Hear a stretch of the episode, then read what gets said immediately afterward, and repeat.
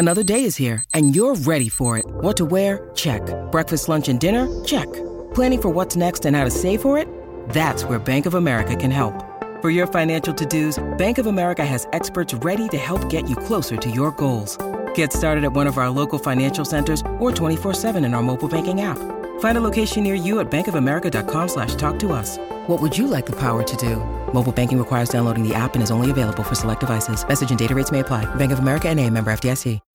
When you need mealtime inspiration, it's worth shopping Kroger, where you'll find over 30,000 mouthwatering choices that excite your inner foodie. And no matter what tasty choice you make, you'll enjoy our everyday low prices, plus extra ways to save, like digital coupons worth over $600 each week. You can also save up to $1 off per gallon at the pump with fuel points. More savings and more inspiring flavors make shopping Kroger worth it every time. Kroger, fresh for everyone. Fuel restrictions apply.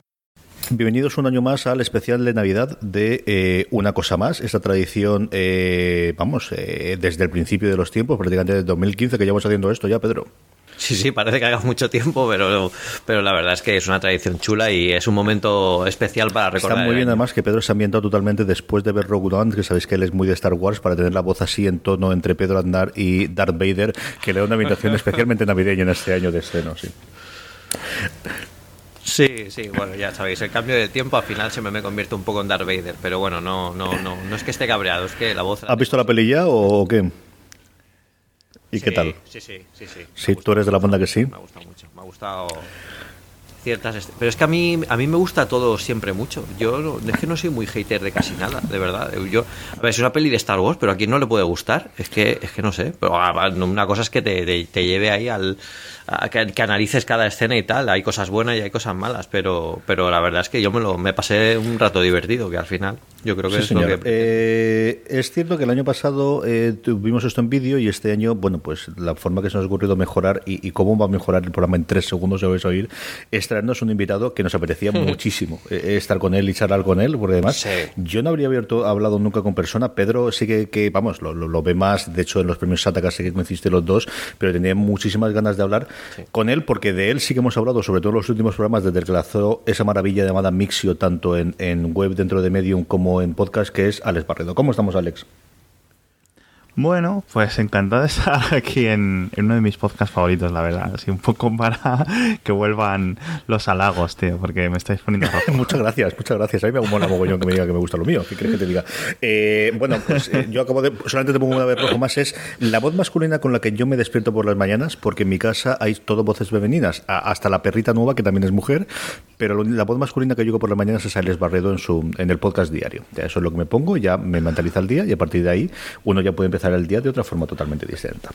Em, vamos a repasar el año de Apple. Vamos a ver, bueno, evidentemente algún toque de tecnología. Yo tengo mucha curiosidad, por ejemplo, que Alex nos cuente un poquito de, del tema del coche eléctrico, porque el artículo que hiciste me pareció fabuloso. Y de todas estas cosas que lees y dices, leche, me cambia totalmente de idea, ¿verdad que sí, Pedro? Sí, sí, sí, sí. Fue, fue una, una reflexión súper, súper interesante y además es que, es que lo, lo, lo, que lo que bueno, yo soy muy fan de Mixio y, y de Alex, ya lo sabe.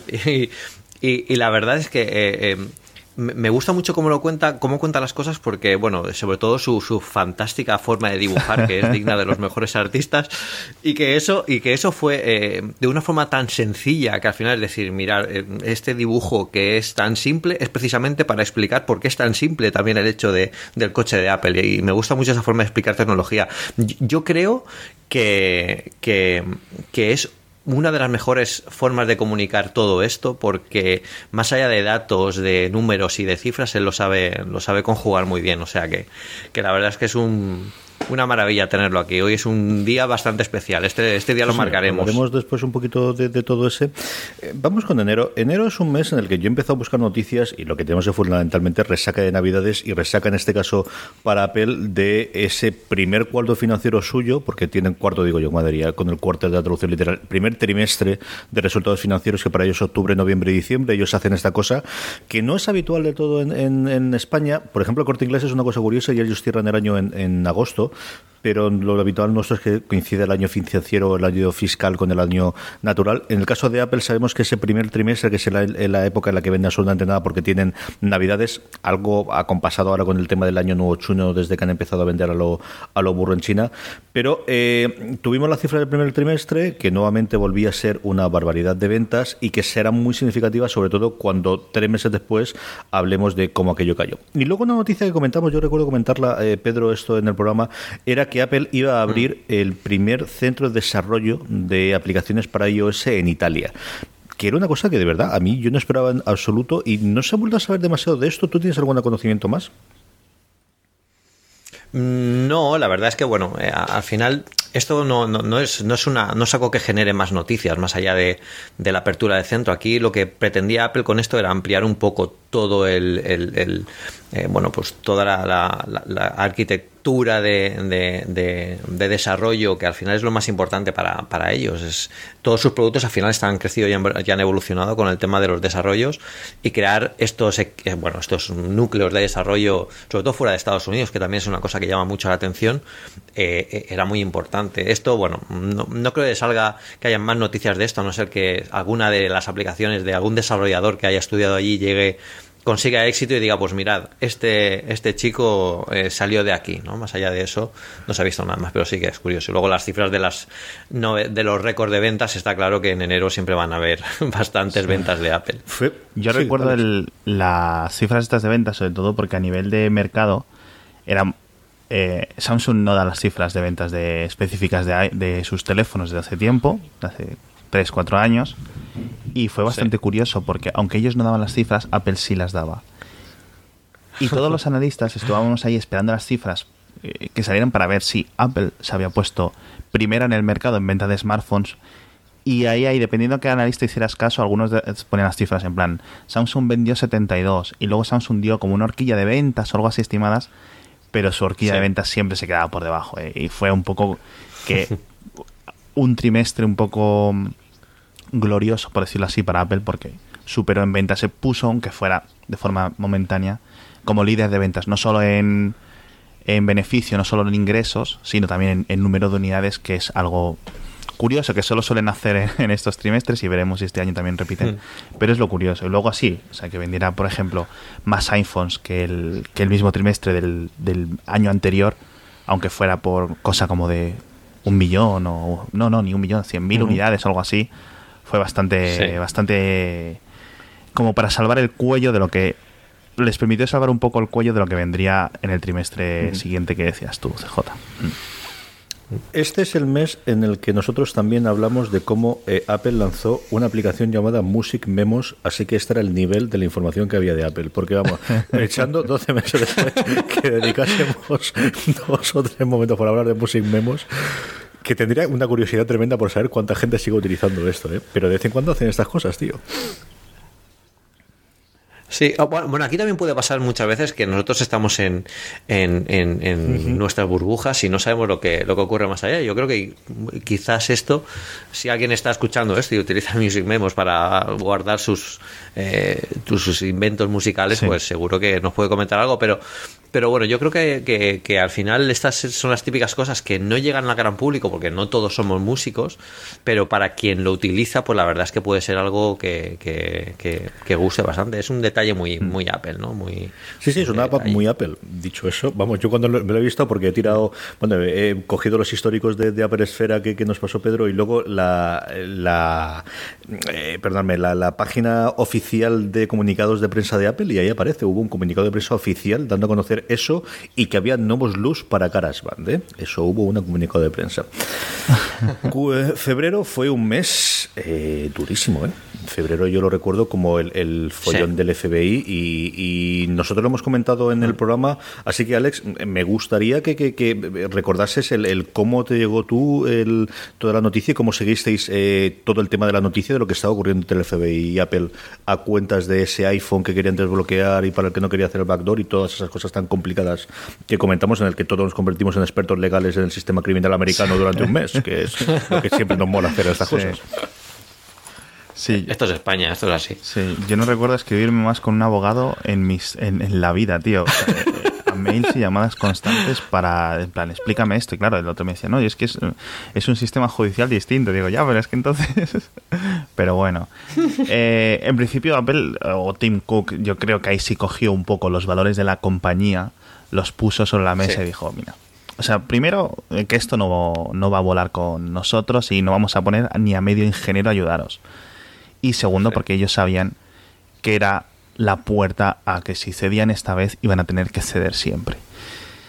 Y por otra parte, eh, también entró en cuenta, o sea, había que tener en cuenta que era un dispositivo medianamente viejo, que era un iPhone 5C, si no recuerdo mal, eh, que Apple ya había estado ayudando a, la propio, a los cuerpos de seguridad, a la, policía de, California o del San Bernardino. San Bernardino, sí. O San Bernardino. Sí, San Bernardino. Y mm, a todo con el tema de las los respaldos en iCloud y todas estas cosas. Y no es como si Apple no hubiera colaborado. Entonces había como una batalla dialéctica en los medios constantemente, tanto entre el FBI, la, la propia policía local, que fueron, recordáis que luego al final que la habían cagado y que hicieron, borraron la copia porque pusieron muchas veces la clave y no sé qué o algo así. Y era como, mira, más nos podemos hacer. Y obviamente lo que no podemos hacer es coger y crearos una versión específica del sistema operativo que desactive eh, el cifrado, que desactive las claves o no sé qué, porque pues porque no es lo que, lo que van a hacer. Hmm. Y en el futuro lo que tienen que hacer es que eh, un sistemas de cifrado mucho más completos, que es que aunque Apple quiera, aunque los propios desarrolladores quieran, no, no pudiera hacer para evitarse los problemas legales, que es una cosa que imagino que, que ya está más o menos con el iPhone 7 y con el iPhone 6S, con este, mm, los nuevos modelos de, de cómo cifra las cosas a iOS. Pero bueno, eh, bastante complicado. Pero bueno, yo creo que ahí Apple es una cosa que, lo que dije, mostró sus valores y al menos se pusieron de nuestra parte, ¿no? De la parte del usuario, aunque fuera un criminal, aunque fuera un, un terrorista, de hecho. Pero oye, tío. Al final, yo creo que lo que se demostró años de, o sea, ya meses después, es que no iban a encontrar nada en ese dispositivo.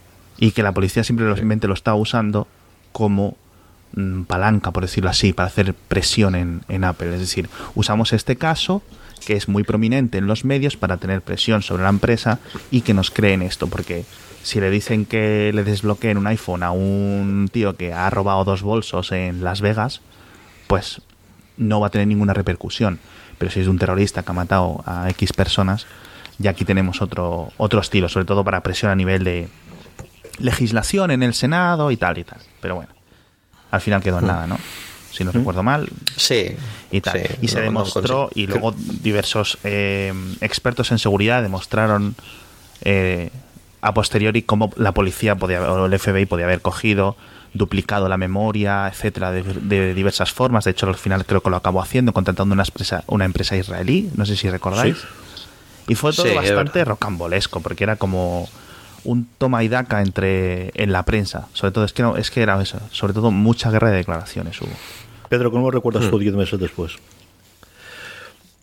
Bueno, aquello fue un poco como comenta Alex, eh, que querían sentar el precedente con, Apple, porque al final eh, se mostró en los medios como que, lo que había en ese dispositivo era, era casi eh, vital para salvar una vida, ¿no? Lo presentaban casi como si fuera la, última, la última esperanza para, para conseguir algo, ¿no? Y al final era, bueno, pues información que tenía un terrorista, pero pero que tampoco podía, podía ir más allá. Y, y, aunque fuera algo así, como dice Alex, al final ellos tienen que, defender los, valores. Yo creo que el FBI está bastante mosqueado con Apple, bueno, porque siempre han sido una empresa que pues hace estas cosas, ¿no? Si pone encima de la mesa los valores, pues eh, al final está claro que, que, contra los, los, los, cuerpos de seguridad que, que, bueno pues tratan de colar todos los backdoors y, y todo lo que puedan para, para conseguir espiarnos pues no es una empresa que, colabore mucho entonces utilizaron la presión mediática para, para intentar que que ellos cedieran. Lo que pasa es que no contaban con que eso al final, bueno, pues eh, les surgió pues, quizás al 50% mal, ¿no? Porque mucha gente se puso más de,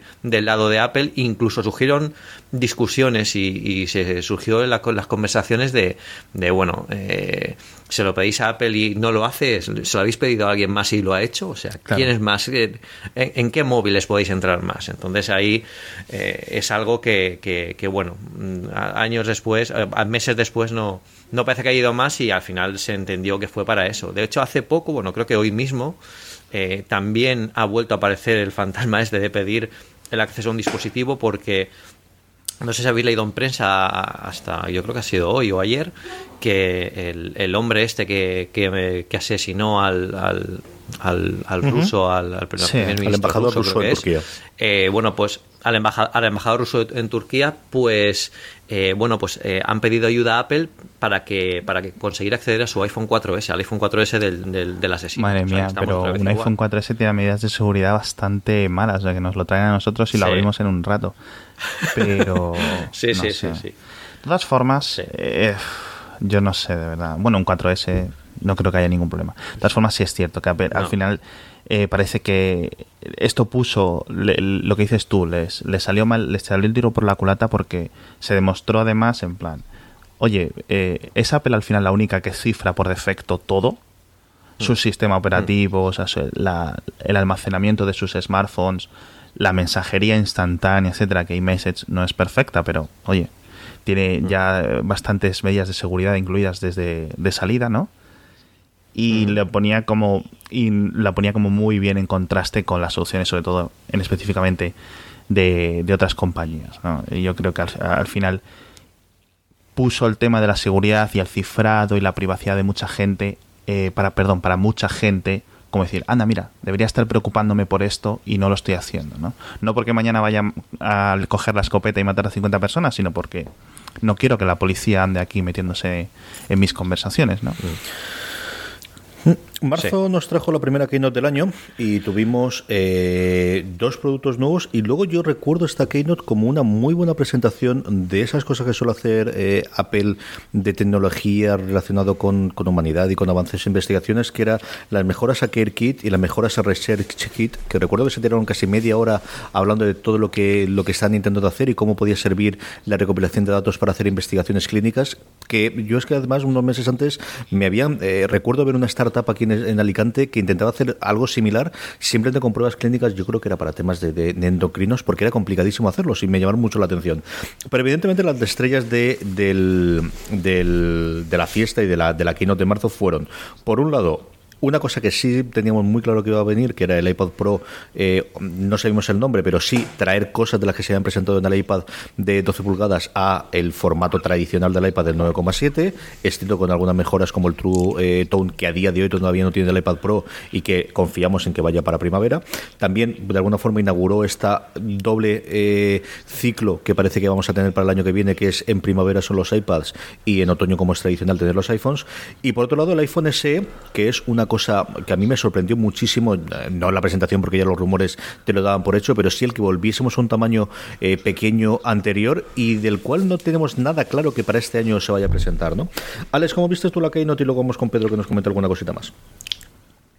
Yo, a nivel dispositivos, mm, me quedo con el, o sea, el, recuerdo fuerte que tengo para mí es el iPhone SE por lo que por hmm. lo que destaca, ¿no? Digamos, en, en, lo que esperas de Apple en ese momento aunque sí había como rumores anteriores, ¿no? De los, de los días anteriores, pero bueno.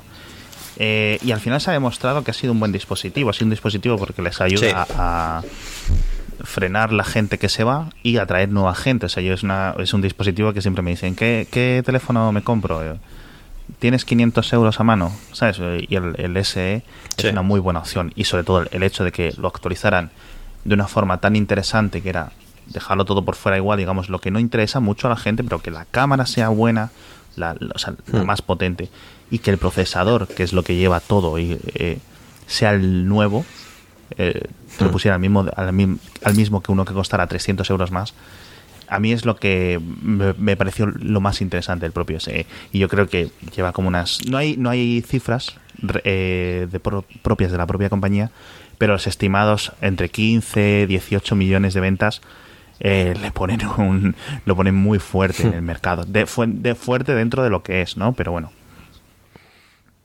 Hmm. Y luego el iPad Pro, eh, pues lo que era, ¿no? Eh, veníamos un poco del iPad Pro grande. Este, si no recuerdo mal, traía ventajas comparadas con a nivel de la pantalla, si no recuerdo La pantalla, la, la, pantalla, la pantalla es fantástica. La pantalla es brutal. Hmm. Y yo creo que eso es lo, era lo más relevante, ¿no? Porque el, iPad Pro, cómo encajaba, si actualizaban el iPad Air 2, que al final lo dejaron, ¿no? Eh, ya llevan dos años sin actualizar el iPad Air. Yo creo que dos, dos el Air y otros tantos el Mini, ¿no? Sí. y cómo iba a encajar la nueva estrategia de iPads de Apple. Yo creo que era, eso era lo más relevante, ¿no? Pedro, ¿qué te acuerdas tú de la Keynote? Aquí Hmm. Aquí, bueno, eh, fue una keynote bueno, que, es, que me recordaba los viejos tiempos, ¿no? De, las keynotes de, de, marzo. Me recordó mucho a la keynote del iPad 2 cuando, cuando, se, cuando se presentó, que fue una de las, de las últimas keynotes que, en la que estuvo Steve Jobs en 2011. Y y la verdad, la verdad es que como producto, bueno, eh, eh, el iPad Pro era algo que ya nos esperábamos, los rumores apuntaban mucho a ello. Eh, lo que no nos esperábamos es que al final fuera un iPad Air muy, muy, muy evolucionado. Yo, la pantalla es un cambio muy, muy, muy grande con respecto a lo que teníamos en el iPad Pro, teniendo en cuenta que es la, bueno, una pantalla que se adapta a la luz ambiental, que consigue que sea mucho más fácil de leer, que además es un dispositivo que es mucho más manejable que el, que el iPad Pro de 12,9, eh, pues lo puedes llevar en un avión, cuando te apagan la luz la pantalla se adapta, es, la tonalidad es mucho más... Eh, eh, bueno, es, era la primera pantalla que tenía la, nueva gama de color de P3, ¿no? que es fue la primera que lo, que lo tuvo. Bueno, la primera fue el iMac 5K y luego lo tuvo, lo tuvo este iPad. Y, la verdad es que me gustó mucho, porque también es un tamaño muy cómodo. Yo entre los dos, evidentemente, eh, el iPad de 12 pulgadas es una maravilla a la hora de trabajar y tal, pero para viajar, el iPad de 9,7 sigue siendo yo creo que el tamaño, el tamaño ganador. Y, luego, bueno, el iPhone SE, como tú dices, fue la gran sorpresa, ¿no? Porque nos esperamos incluso que tuviera un tipo de rediseño, pero Apple obvió todo el tema del diseño diciendo con, con, toda la lógica del mundo, que es que el diseño que ellos hicieron en su momento era perfectamente, perfectamente válido aún. Y como dice Alex, eh, eh, el, el, acelerón interior que le, que le, pusieron fue brutal. Yo en aquella época la gente decía, pero es que han sacado un teléfono igual. Digo, no, igual no. Han sacado un, teléfono que lleva todo lo que lleva el iPhone 6S. Hay una cosa muy curiosa del SE es que durante mogollón de tiempo, hasta que de hecho hasta que salieron los 7, era el iPhone con mejor batería de lejos, además. Claro. del, de la, del grupillo, o sea, mucho mejor que la del SE, eh, perdón, que la del S y del 6S y casi y por encima aún de la del S Plus. O sea, era bastante, bastante alta. Sí, bueno, y, yo, por lo que voy oyendo, esta Navidad todavía se va a seguir vendiendo bastante este teléfono porque es perfectamente perfectamente válido. Y como dices tú eh, si tienes un bueno si tienes un, te puedes gastar unos alrededor de unos 500 euros y buscas un, iPhone nuevo yo siempre recomiendo también el iPhone SE yo creo que es algo muy chulo muy chulo.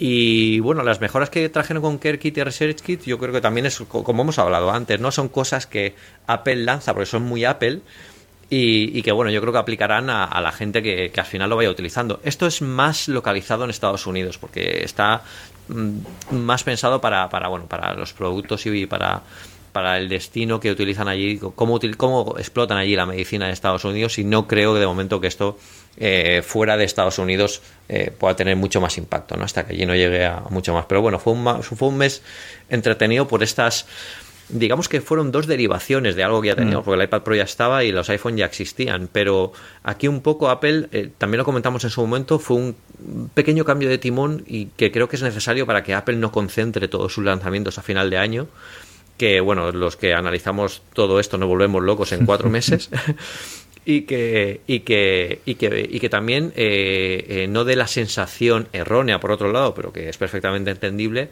de que la marca no está haciendo nada durante un montón de meses. Y, al final se tiene, se tiene que ver, se tiene que ver que se tiene que ver movimiento y, es un buen momento también para lanzar estos productos, porque también de cara al verano, a, a principio de año, es interesante. Sí, yo lo, la lo gracia del SE es ver si va a ser una cosa que simplemente es este modelo, si va a ser una cosa con un ciclo... Mm de dos años, por ejemplo, si va a ser una cosa que va a venir todos los años, si otra mm. cosa, otro, otro, otra opción puede ser que lo encajen dentro de los próximos modelos, es decir, que haya un iPhone 8, por decirlo así, pero de 4 pulgadas, con el mismo diseño, pero simplemente de 4 pulgadas, no lo sé. Yo creo que aquí encaja como algo externo, es decir, tienes los iPhone y tienes esta cosita, pero claro, eso como que lo saca del, del grupo a nivel cognitivo para la gente y es posible que les venga bien que lo encajen.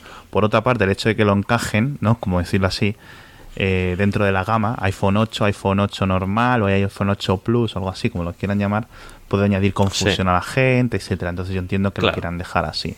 Pero bueno, yo espero que lo actualicen. O sea, espero a lo mejor no ahora en marzo, pero a ver si quizás el año que viene, no lo, esa me refiero al año mm. siguiente, en 2018, para que, porque mm. creo que es interesante mantener este tipo de tamaño de pantalla, sobre todo porque hay gente que aún le sigue pareciendo muy grande las 4,7 pulgadas, a no ser que Apple reduzca marcos en el futuro en los iPhone, con lo cual entonces 4,7 ya será como más común. Pero bueno. Hmm. Sí, aquí también eh, es posible que eh, el año que viene va a ser un mes, un año interesante hmm. para, ver todos los movimientos, porque va, a indicar un poco, eh, uniendo puntos, la trayectoria, ¿no? Hacia dónde va. Y, el iPhone SE, si en, durante el año que viene lo actualiza un nuevo modelo, yo creo que al principio eh, lo, primero que actualizarían sería a nivel de procesador, a nivel interno otra vez, para poner un poco al día. A nivel de diseño, eh, arriesgarse ahora a, cambiar un diseño manteniendo la pantalla teniendo esta, yo creo que igual lo aguantan una generación. Sí, no, yo creo que si, lo mantienen si lo mantienen fuera, es decir, iPhone SE o iPhone SE 2, de hecho, o iPhone SE 2017, como lo quieran decir. Eh, en principio yo creo que se debería quedar igual, simplemente le meten en la 10 eh, algún tipo de mejora en la cámara que lo ponga a la par con la del 7 y a tomar y a tomar vientos, vamos, sí, sí, o sea, para adelante. Sí, sí. Pues aquí podemos hablar, decir lo que queramos y esto, esto luego lo cortan, Eso se edita o si no, se luego se marca la, la, pestañita hasta que tiene iTunes de explicit y se acaba. Esto, vamos, si se a, a, lo que se vuelve por ahí, ya te digo yo que nosotros sin problema. Esto cerraba el primer trimestre de Apple y el segundo trimestre del año lo abrimos con eh, la gran noticia de, de, la banda financiera, ¿no? Y es cierto que, que es curioso que el mundo de Apple siempre se habla de la parte financiera, yo creo porque veníamos de aquellos tiempos tan problemáticos que se ha quedado mucho en el ADN, ¿no? Que quizás para otras compañías no se cuenta tanto o, no se da tanto, no lo sé, siempre es una cosa que, tengo ahí. Pero el caso es que fue noticia en nuestro mundillo, desde luego, que el segundo trimestre fuese el primero en más de 10 años, no recuerdo si eran 14, 16 años, en el cual no es que hubiese pérdidas, pero que no se había aumentado las ventas comparándolo con el trimestre equivalente del 2015, ¿no? Se, fundamentalmente las ideas de lo que yo pude leer en los analistas, pues, pues eh, a la gente a horas de 10 y a Ben Thompson y tal, era no debido a que se había vendido mal el 2016, sino es que el 2015, con los nuevos tamaños del 6, había sido un salto tan absolutamente brutal que ese nuevo salto no se había producido, ¿no? Pero sí es cierto que, bueno, pues eh, tuvo ríos de tinta, se decía antiguamente cuando leo periódicos, pero vamos, sí que se escribió nuevamente aquí, dejamos de ser expertos eh, legalistas para ser expertos inversores y financieros, para escribir sobre bolsa, finanzas y qué había ocurrido con esto durante bastante tiempo, ¿verdad, Alex? Sí, no, o sea, tal cual fue.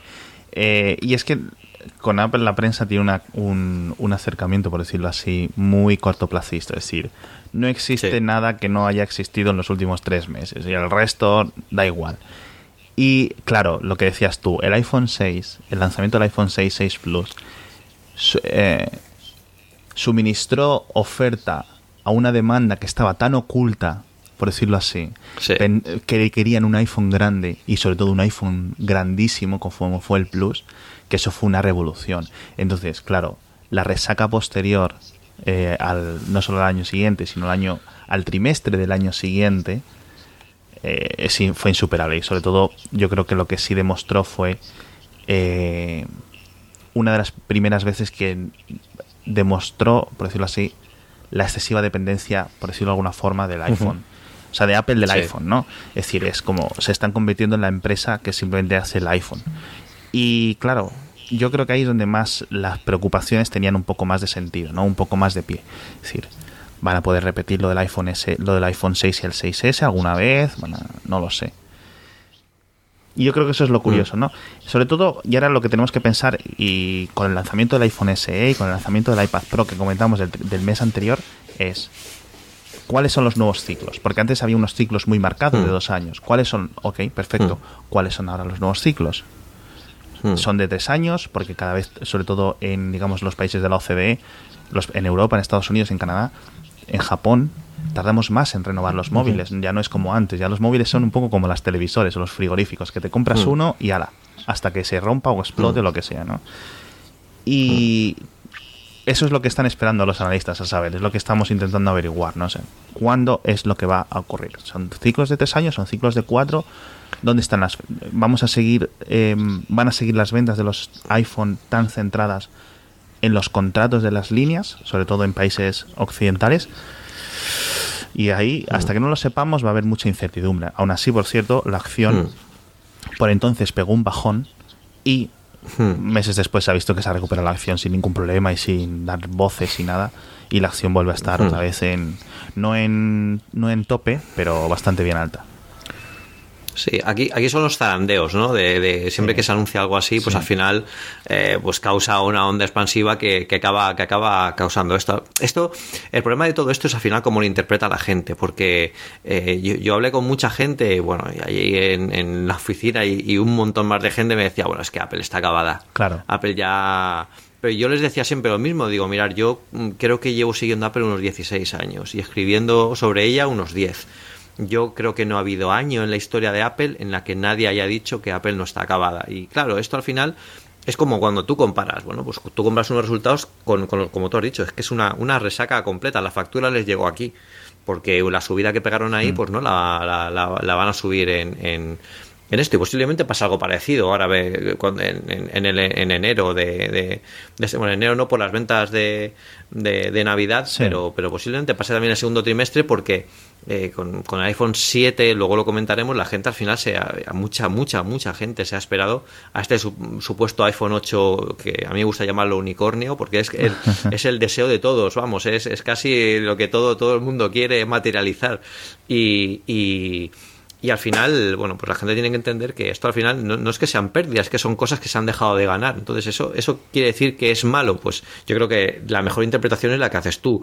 Es decir, eh, es la dependencia excesiva que tiene Apple sobre el iPhone. que eso no es malo, pero que la compañía tiene que saber también, eh, bueno, pues eh, un poco eso para, para, para apuntalar mejor la, la compañía. No, no porque, no porque eh, el iPhone vaya a, caer de un día para otro y la compañía se vaya a caer, sino también para que no se la conozca, como tú dices, como la compañía del iPhone. Claro. Que sería un poco feo. No, no lo sé. Al final es eso. Eh, nos llevamos, se le la, la gente de la mucha gente en la prensa se llevó las manos a la cabeza porque habían pasado a ganar en vez de 50.000 ingresar 50.000 millones, habían pasado a ingresar, yo que sé, 42.000 millones. es una barbaridad de dinero. O sea, si no eres una petrolera, no ves ese dinero, vamos, en años y en años y en años. Y claro, que esta gente lo está haciendo simplemente moviendo chips de un sitio a otro, poniéndolos en cajitas y llevándolos y vendiéndolos, pues es una cosa que no se ha visto en, la historia de la humanidad. Entonces hay que poner las cosas en perspectiva. Y yo creo que también mm. la prensa eh, vende una narrativa, digamos, que la gente esté dispuesta a aceptar, ¿no? Y Apple sigue siendo una empresa que, no, que vende el recelo a Apple, yo creo que vende en la prensa, ¿no? Y mm. si se le puede dar, se le puede dar, ¿no? Entonces, bueno, hay, que ver lo que, lo que hay. La otra noticia que tuvimos en abril fue la renovación del MacBook o del MacBook One o del MacBook, eh, ah. como queremos llamarlo. El, eh, MacBook sí, Más procesadores, más batería y fundamental. Eso sí, que es lo que, vamos, era lo que era absolutamente fundamental. Y luego de coña, pero por otro lado digo, pues no sé si esto es quizás lo que hicieron que vendiesen más, que es el nuevo color Rose Gold, porque era fundamental tenerlo en rosa yo he visto más rosas que de cualquier otro color. y lo sacaron en abril, ¿eh? Sí.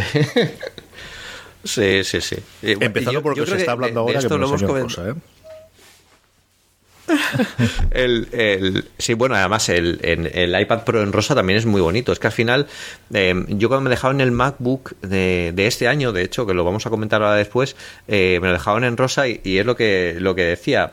Eh, los chicos que no se, atrevían, no se atrevían a decir, que me parece una tontería, que es que es muy bonito el rosa, pues decían, es que realmente no es rosa, es como un cobrizo, ¿no? Digo, no, no, es un rosa. O sea, tú no lo veas de otro color, tío, dilo que te gusta el rosa, que no pasa nada, que estamos en 2016.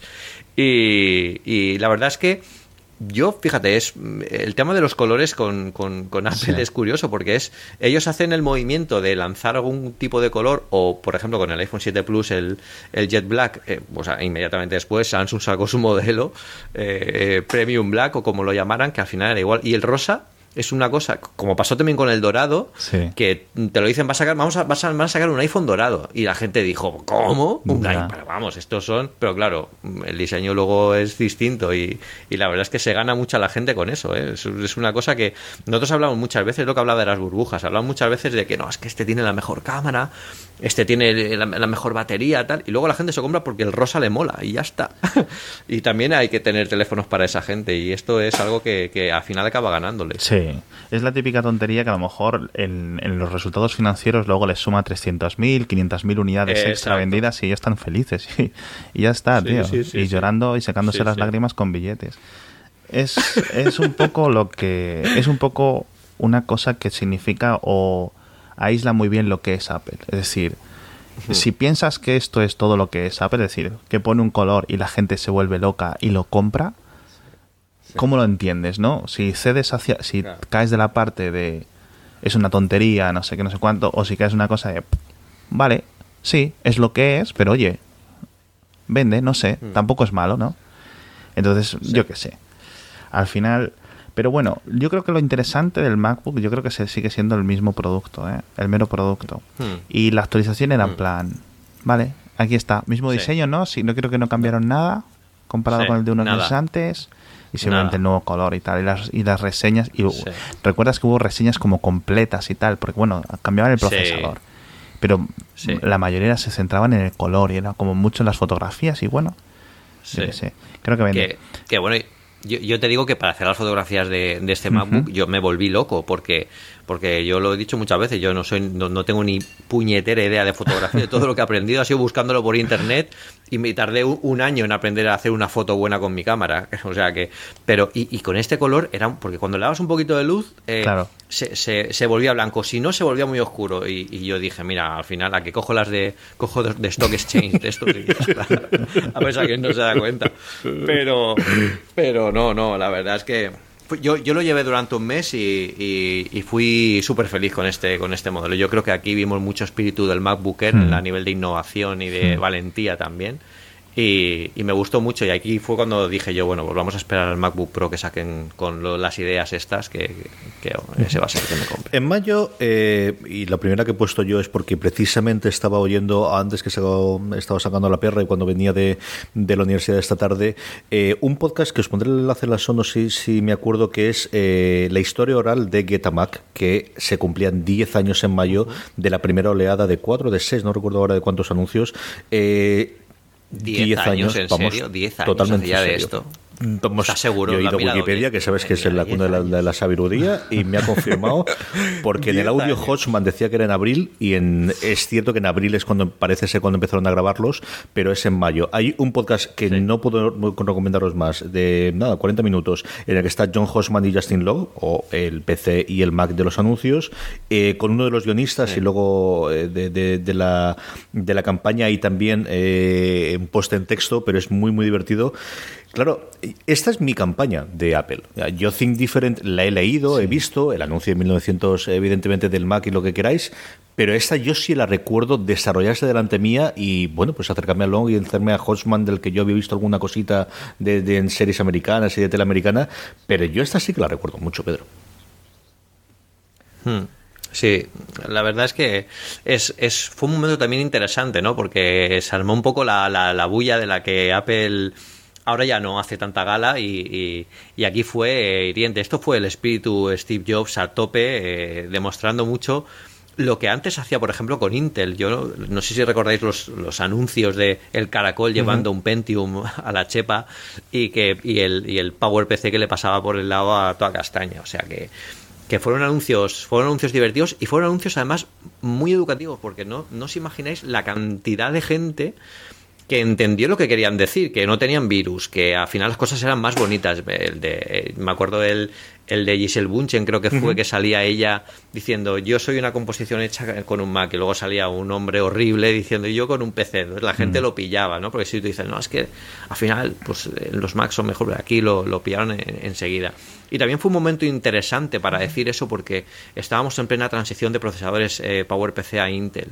Entonces, eh, bueno, pues eh, que la gente le llamara la atención, porque esto además, pues era algo que, bueno, pues no había en las redes sociales como las tenemos hoy, hoy en día, pero, pero mucho YouTube y muchos blogs que de la época, pues lo empezaron a, a, reproducir, ¿no? Y esto llegó, llegó bastante lejos. De hecho, Justin Lowe eh, ha dicho que durante muchísimo tiempo lo han, lo han estado llamando como, como el Mac. Y, y es curioso porque es precisamente el otro el que era más usuario de Mac que, el propio Justin, o sea que, que, fue interesante. Aquí también se abrió un debate de, bueno, pues eh, la, apariencia ¿no? que tenía cada uno de ellos. Justin era Steve Jobs, ¿no? El reflejo En, el, espejo de Steve Jobs y bueno, el PC pues era el típico informático de toda la vida con traje que le viene grande, que no sabe ni, ni, y, y, bueno, pues fue, fue algo divertido, alguna, bueno, evidentemente la competencia no se lo tomó tan bien pero fue eh, pues el, último resquicio ¿no? de, esa ofensiva que, solía lanzar Apple de vez en cuando, que, ahora ya se centra más en los productos que, en hacer este tipo de claro. cosas. Yo creo que además fue, eh, bueno, aparte de un gran triunfo para la agencia de publicidad que realizó porque capturó muy bien todo el rollo, yo creo que fue eh, un momento clave. Es decir, unos años después no se hubiera podido hacer esa campaña eh, yo creo que fue en, ese momento Apple aún era, digamos, lo que se conoce en inglés como el underdog, es decir, el aspirante, el que quiere romper las reglas y tal, y ahora es todo lo mm. contrario. Diez años después, Apple es el, estable, es el establishment, Apple es la que manda, la que corta el bacalao en tal. Y justo Microsoft y todo el ecosistema de PC estaba en su peor momento con Windows Vista, etcétera. Con lo cual, todo el daño que pudieron hacer en ese momento fue en el momento en el que Windows o, el entorno de PC estaba en su momento más débil. Era un rollo aburrido, venían de una cosa que lo habían hecho muy bien años antes, en 2001, 2002, con Windows XP, con sus problemas de seguridad y todo eso. No sé si recordáis estas épocas de Windows XP que formateabas un ordenador, lo conectabas a Internet y ¡pum! Sí, ya tenías el blaster ahí conectado. ¿De dónde ha venido? sí, sí, tenías de hecho, yo, me acuerdo de, ayudar a, gente a instalar el Windows XP y me tenía que llevar un CD con las actualizaciones para que no le entraran los virus antes de conectarlo, bueno, instalar el, el AVG y algún antivirus de esos antes de conectarlo a Internet, ¿eh? era súper curioso. Entonces, después de eso, después de Windows Vista, que fue un lanzamiento, bueno, terrible, llegan esta gente que lo estaban empezando a hacer bastante bien, que tienen el rollete este bueno, con, porque llevan ya dos o tres años con los iPod, mm. y ya era otro tipo de compañía, ¿no? Y yo creo que ahí, sobre todo en Estados Unidos, esta campaña y en, y en otros países, esta campaña fue clave para lo que es.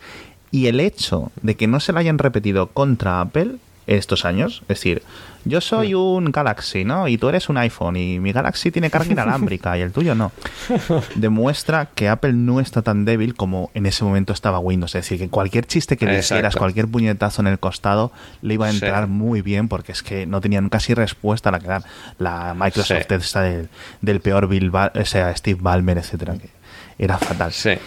Y yo creo que ahora no la podría hacer Apple y no se la pueden hacer Apple porque Apple aún así es fuerte. Es decir, dentro de que es la que corta el bacalao, como digo, sigue teniendo los costados mm. bien cubiertos en este aspecto. A mí lo que más... Perdón, perdón. Eso también, además, eh, no, eh, decía que esto también eh, nos da la sensación de, de, de, la época fantástica en la que vivimos, que, en la que unos y otros son muy fuertes. O sea, es, es un momento muy bueno porque eh, si te gusta un iPhone, eh, tienes un buen iPhone, pero es que la competencia tiene muy buenos teléfonos también. Si te gusta un Mac, bueno, pues tienes un muy buen Mac, pero la competencia también está innovando y están sacando cosas chulas, ¿no? Es un, hay un momento de, del mundillo tecnológico súper interesante porque todo es muy bueno y eso se ha generado al final por el empuje que bueno, pues que tienen las que empezó con, con Apple, que, que, empezó a liderar, por ejemplo, todo el cambio de dispositivos móviles y, que luego toda la experiencia que sacaron en dispositivos móviles han empezado a aplicar la escritorio, han empezado con, el iPad. El iPad luego lo cogió Microsoft, quiso dar una vuelta de tuerca, nació Surface, etcétera, etcétera. es súper interesante como consumidores. La verdad es que es, es un momento bastante emocionante. Sí, pero además tal cual, ¿eh? Eh, ahora llega un momento en que yo creo que es el liderazgo de Apple en varios aspectos, ¿no? Aunque sea un liderazgo etéreo, ¿no? aunque no sean ventas, eh, ha hecho muy bien a todas las industrias en las que toca, ¿no? Ha llevado hacia adelante todas las industrias. Ahora, por ejemplo, tienes, hubo unos años muy malos en Android. O sea, hasta Android, hasta hace dos o tres años era... Podías intentar comprar cosas, había cosas mejores y tal, pero no estaba allí. Y sobre todo los dispositivos no estaban ahí pero desde yo creo que hace dos, dos años Samsung se puso súper las pilas, tiene unos dispositivos muy muy buenos. Microsoft en, escritorio con este cambio en Satya Nadella han reestructurado mm. todo lo que quieren hacer y ahora tienen el um, el Surface Studio, el Surface Book, sobre mm. todo son cosas muy interesantes. Windows 10 está mejorando muchísimo, dejando atrás todo lo malo de Windows 8, etcétera. Entonces yo mm. creo que es que vamos, no hay casi mejor época, bueno, claro, obviamente cuanto más en el futuro, más eh, mejor. Pero ojo, Ojo, ojo, totalmente de acuerdo con lo que dices. Hmm. A, mí lo que me ha extrañado es que fuese solo un año antes de lo del iPhone, del lanzamiento del iPhone. Exacto. Eh, es una cosa que mentalmente yo tenía una. Bueno, vino la campaña y mucho tiempo después es cuando lanzaron el iPhone. No, no, que leches. Un año y. Bueno, un año, un año, un año. Un año de la, de la, presentación del iPhone, del lanzamiento después en septiembre, ¿no? Pero de la presentación del iPhone, desde luego, un año. Sí. Era el Apple de los portátiles de blancos, de plástico y cosas así. Que Apple te saca un portátil blanco de plástico ahora y dices, venga, hombre. Venga. sí, sí, sí, totalmente, totalmente. Como hemos cambiado en ese aspecto, ¿eh? Ahora todo tiene que ser de aluminio, todo tiene que ser unibody perfecto, tal. y De hecho, hace poco en el aeropuerto, el lunes, vi yo eh, un, un hombre y llevaba que llevaba un, un MacBook eh, blanquito de los de, de los de Solera, ¿eh? que yo le iba a decir. Eres mi héroe. o sea, eres mi héroe, ¿dónde vas? Pero, pero muy bien, sí, sí. han cambiado, hemos cambiado mucho, nos hemos vuelto más exigentes y hemos hecho que las marcas se vuelvan más exigentes también. Yo, encontré el blanco de Lorena eh, ahora con la mudanza, porque lo tenía guardado por en medio y este debe tener, yo creo, nueve años, ocho o nueve años como mínimo. Y está por ahí, no intentó ni siquiera abrirlo.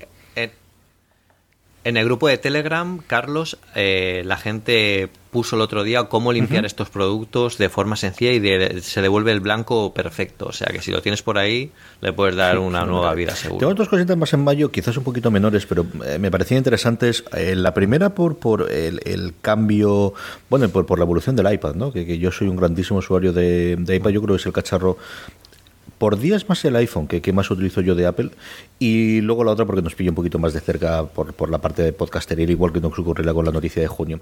Eh, primero es que Apple eh, hizo un acuerdo con SAP para, según decía la nota de prensa de ellos, revolucionar el trabajo en iPhone iPad. Es, yo creo, el segundo paso después de ese gran acuerdo con IBM y es ese, yo creo, el nuevo planteamiento de cómo han cambiado y corregido el rumbo absolutamente del iPad de hace cuatro años, que lo que íbamos era un iPad pequeñito al iPad mini, un iPad de consumo consumo y un iPad barato ah, no, esto tiene que ser una herramienta profesional y vamos a buscar las que buscan los clientes profesionales y el cliente de empresa y nos asociamos primero con IBM y con, y con SAP, ¿no, Pedro?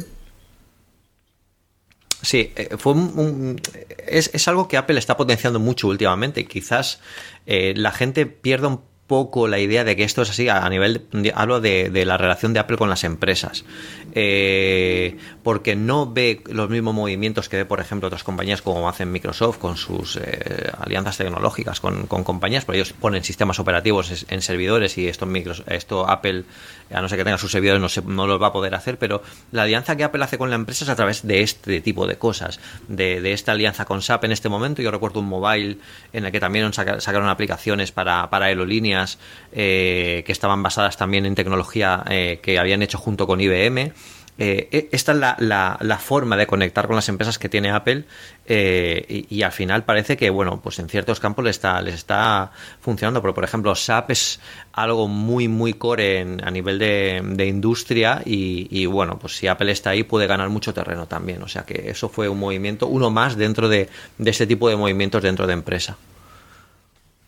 Y luego la otra que teníamos para, para comentar es, nuevamente, esto no es un podcast y no hablamos de podcasting, es lo que suele ocurre con los podcasts, y es que saltaron los eh, comentarios y rumores y filtró, evidentemente, alguno de los que les llevaron a las reuniones en Nueva York, de que Apple se estaba reuniendo en secreto con podcaster para escuchar sus demandas, que no sé si la pregunta si era más curioso el que fuese en secreto o el que se reuniese con podcaster, ¿no? Porque.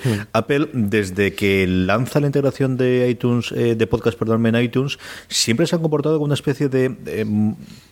yo qué sé, eh, mm, monarca generoso, no sé decir exactamente, ¿no? Una, eh, una, carretera totalmente, un camino totalmente distinto de lo que es YouTube. De nosotros somos el proveedor de servicios de vídeo, tú quieres estar, estás aquí, nosotros nos ocupamos de todo y eh, tú danos contenido que ya monetizaremos nosotros. Apple siempre ha hecho es, mira, sí, vamos a hacer un repositorio, pero nosotros no queremos saber nada de alojamiento, no queremos saber de monetizar, tú hacerlo como quieras. Y que es una de las cosas que también ha provocado que el podcasting en los últimos, pues eso, 10 años, ¿no? Que, que puede estar dentro de iTunes ha evolucionado como hay, ¿no? Y que hay tantas pruebas, que hay tantísima disparidad de, servidores y de servicios y de posibilidades y de, de, quizás de innovación, ¿no? Al final YouTube se ha quedado, innovas el contenido, pero no la plataforma, y aquí sí tenemos una miríade de plataformas en las que todos tenemos que estar. Al final, yo al final del programa siempre digo en todas las que estamos. Eh, Alex, al, que agradezco inmediatamente, eh, me descubrió Tablewrite hace nada, que Google precisamente ha puesto pasta, y quizás sí es el sitio donde podemos divertirnos, eh, a diferencia de lo que ocurre en YouTube, ¿no? Sí, no lo sé, la verdad. Al final, eh, porque toda esta reunión fue un poco porque, claro, aquí hay gente con audiencias millonarias eh, de podcast en Estados Hmm. Unidos sobre todo y que dicen "Eh, no estamos sacando todo el rédito que podríamos estar sacando a nuestro a nuestro contenido y el Exacto. hecho de que Apple no pusiera ahí medidas y y tampoco y vamos que estaba como sin innovar esto no llevas años no sé el tiempo que, que lleva el podcasting siendo podcasting sin cambios sobre todo a nivel de iTunes y a ver qué es lo que querían. Yo imagino que habría algunos que les gustaba cómo está el tema, porque como que mantiene el status quo, el statu quo y, y a ellos les beneficia, ¿no? Si no se mueve la cosa, ellos van a seguir arriba. Y otra gente que imagino que per- eh, buscaría algún tipo de estadística o algún tipo de conocer algoritmos o cómo se mueve todo por parte de, de Apple en iTunes, etcétera, ¿no? Pero bueno, yo al final, desde entonces, o sea, Nada. yo estuve interesado en saber, pero no sé a- cuáles han sido las conclusiones a las que ha llegado. O sea, si hemos visto algún movimiento o algún cambio que haya salido o surgido a través de estas reuniones. Absolutamente nada. Como Google No, yo se ha creo- metido por el medio, no, yo aquí no. yo te dejo yo di Pedro. Eh, yo creo que los grandes, grandes, Sí. grandes, es decir, NPR o cosas por el estilo, o los productores de Serial o Alex Bloomberg, lo que busca para estas cosas es ser un YouTube. Dame la misma información que YouTube, porque yo esto tengo que venderlo a mis. eh, yo entro en el mismo juego que entra YouTube para anunciantes y necesito las mismas estadísticas con los mismos datos que ellos. Creo que hay toda una clase media que puede ser sobre todo los podcasts, los podcasts de tecnología que, que, que se envuelven en el mundo Apple o en el resto de tecnología, y hablamos de Dark Show de, de Gruber o de ATP o cosas por el estilo, que lo que quieren es lo que hay. Es decir, ellos yo creo que tienen un Sí. número de 10, 15 anunciantes alrededor que mm, si ellos no tienen más información, quizás mejor. Es decir, porque así los no, no van a tener más respuesta. Vivimos muy bien. Yo recuerdo un par de artículos, especialmente de Marco Armen, de eh, muy libertad, aparte de que tengan la aplicación y lo demás, pero de ellos viven muy bien así, muy tranquilos. Y luego creo que estamos todos los que estemos por debajo, eh, que es el 99,999% de podcast en España. Yo quitaría fuera Todopoderosos, que tiene un modelo distinto, y el tema de Podium, que es una cosa, bueno, pues eh, a medias con el riñón financiero detrás de prisa, pero todos los demás y la gran clase inferior en Estados Unidos, que la verdad es que no sabemos. No sabemos que si mejor o peor. Que alguien no gestionase los anuncios podría funcionar bien, pero yo no tengo nada claro que eso se pueda dar. Pedro, No, aquí un poco, eh, al final yo creo que, ellos, lo que como, como, como comentaba también Alex, eh, querían conocer eh, qué estaban haciendo los grandes, porque al final, como dice él, es, pues, son números muy bestias y al final eh, tienen, eh, es un poco controlar ese canal también, ¿no? Porque de ahí sale mucha información, la información la están eh, centralizando ellos en iTunes, que fue bueno, pues, la, la plataforma clave para que todo esto se diera a conocer. Y, y quizás, bueno, las ideas que, que de ahí salgan o de que ahí se estudien, pues hasta que no acaben de, de, de- empapar un poco, pues no las veamos hasta, hasta el año que viene o un poquito más, ¿no? Quizás hasta en el nuevo sistema operativo que salga el año que viene, pero aquí un poco es el hecho de, de- de la cantidad de, de- oyentes que tienen los, los grandes de Estados Unidos, que es un canal muy importante y también yo creo que también para que, para que vean que Apple los quiere tener de su lado a la hora de, bueno, dar su información, dar- darse a conocer, que toda esa cantidad de gente es muy buena que también pues eh, no se pierda de vista que la plataforma de Apple fue la que lo inició todo, ¿no? Y eso es donde, donde quieren que, que la yo gente creo que mire. no vamos a ir en YouTube, pero yo creo que sí que hay una cosa en la que me gustaría, y no tengo ninguna información de que lo vayan a hacer, pero me gustaría que fuesen, que es eh, muchas de las cosas que ocurren en la App Store, el poder llevarlo a iTunes. El que, por ejemplo, nosotros pudiésemos tener que los mecenas que eh, nos escuchen puedan, a través de la aplicación de podcast propias de iTunes, eh, tener alguna mejora o comprar alguna cosa o ser mecenas o algo así, eso es una cosa que yo creo que no les costaría tanto y que podría dar una, una forma No. revolucionaria para esa pequeña clase media, como os digo, ya no estoy hablando de los seriales de NPR del mundo, pero para podcasts que vamos a tener de una de decenas largas a un centenar de, de mecenas, eh, ya no te digo Apple Pay, pero simplemente el hecho de que ya tienes la tarjeta dentro y con tu Apple ID eh, te puedan dar un euro al mes, cinco euros al mes, tres euros al mes, es una cosa que podría funcionar muy, muy, muy, Sí. muy bien. Sí, yo creo ¿Y que ¿Por en qué no? Estados ¿Por qué no una- un- el modelo de la App Store en, brutal, en iTunes? Yo estoy y- y- completamente de acuerdo. Yo creo que es una Sí. fantástica idea. Sí. Sí.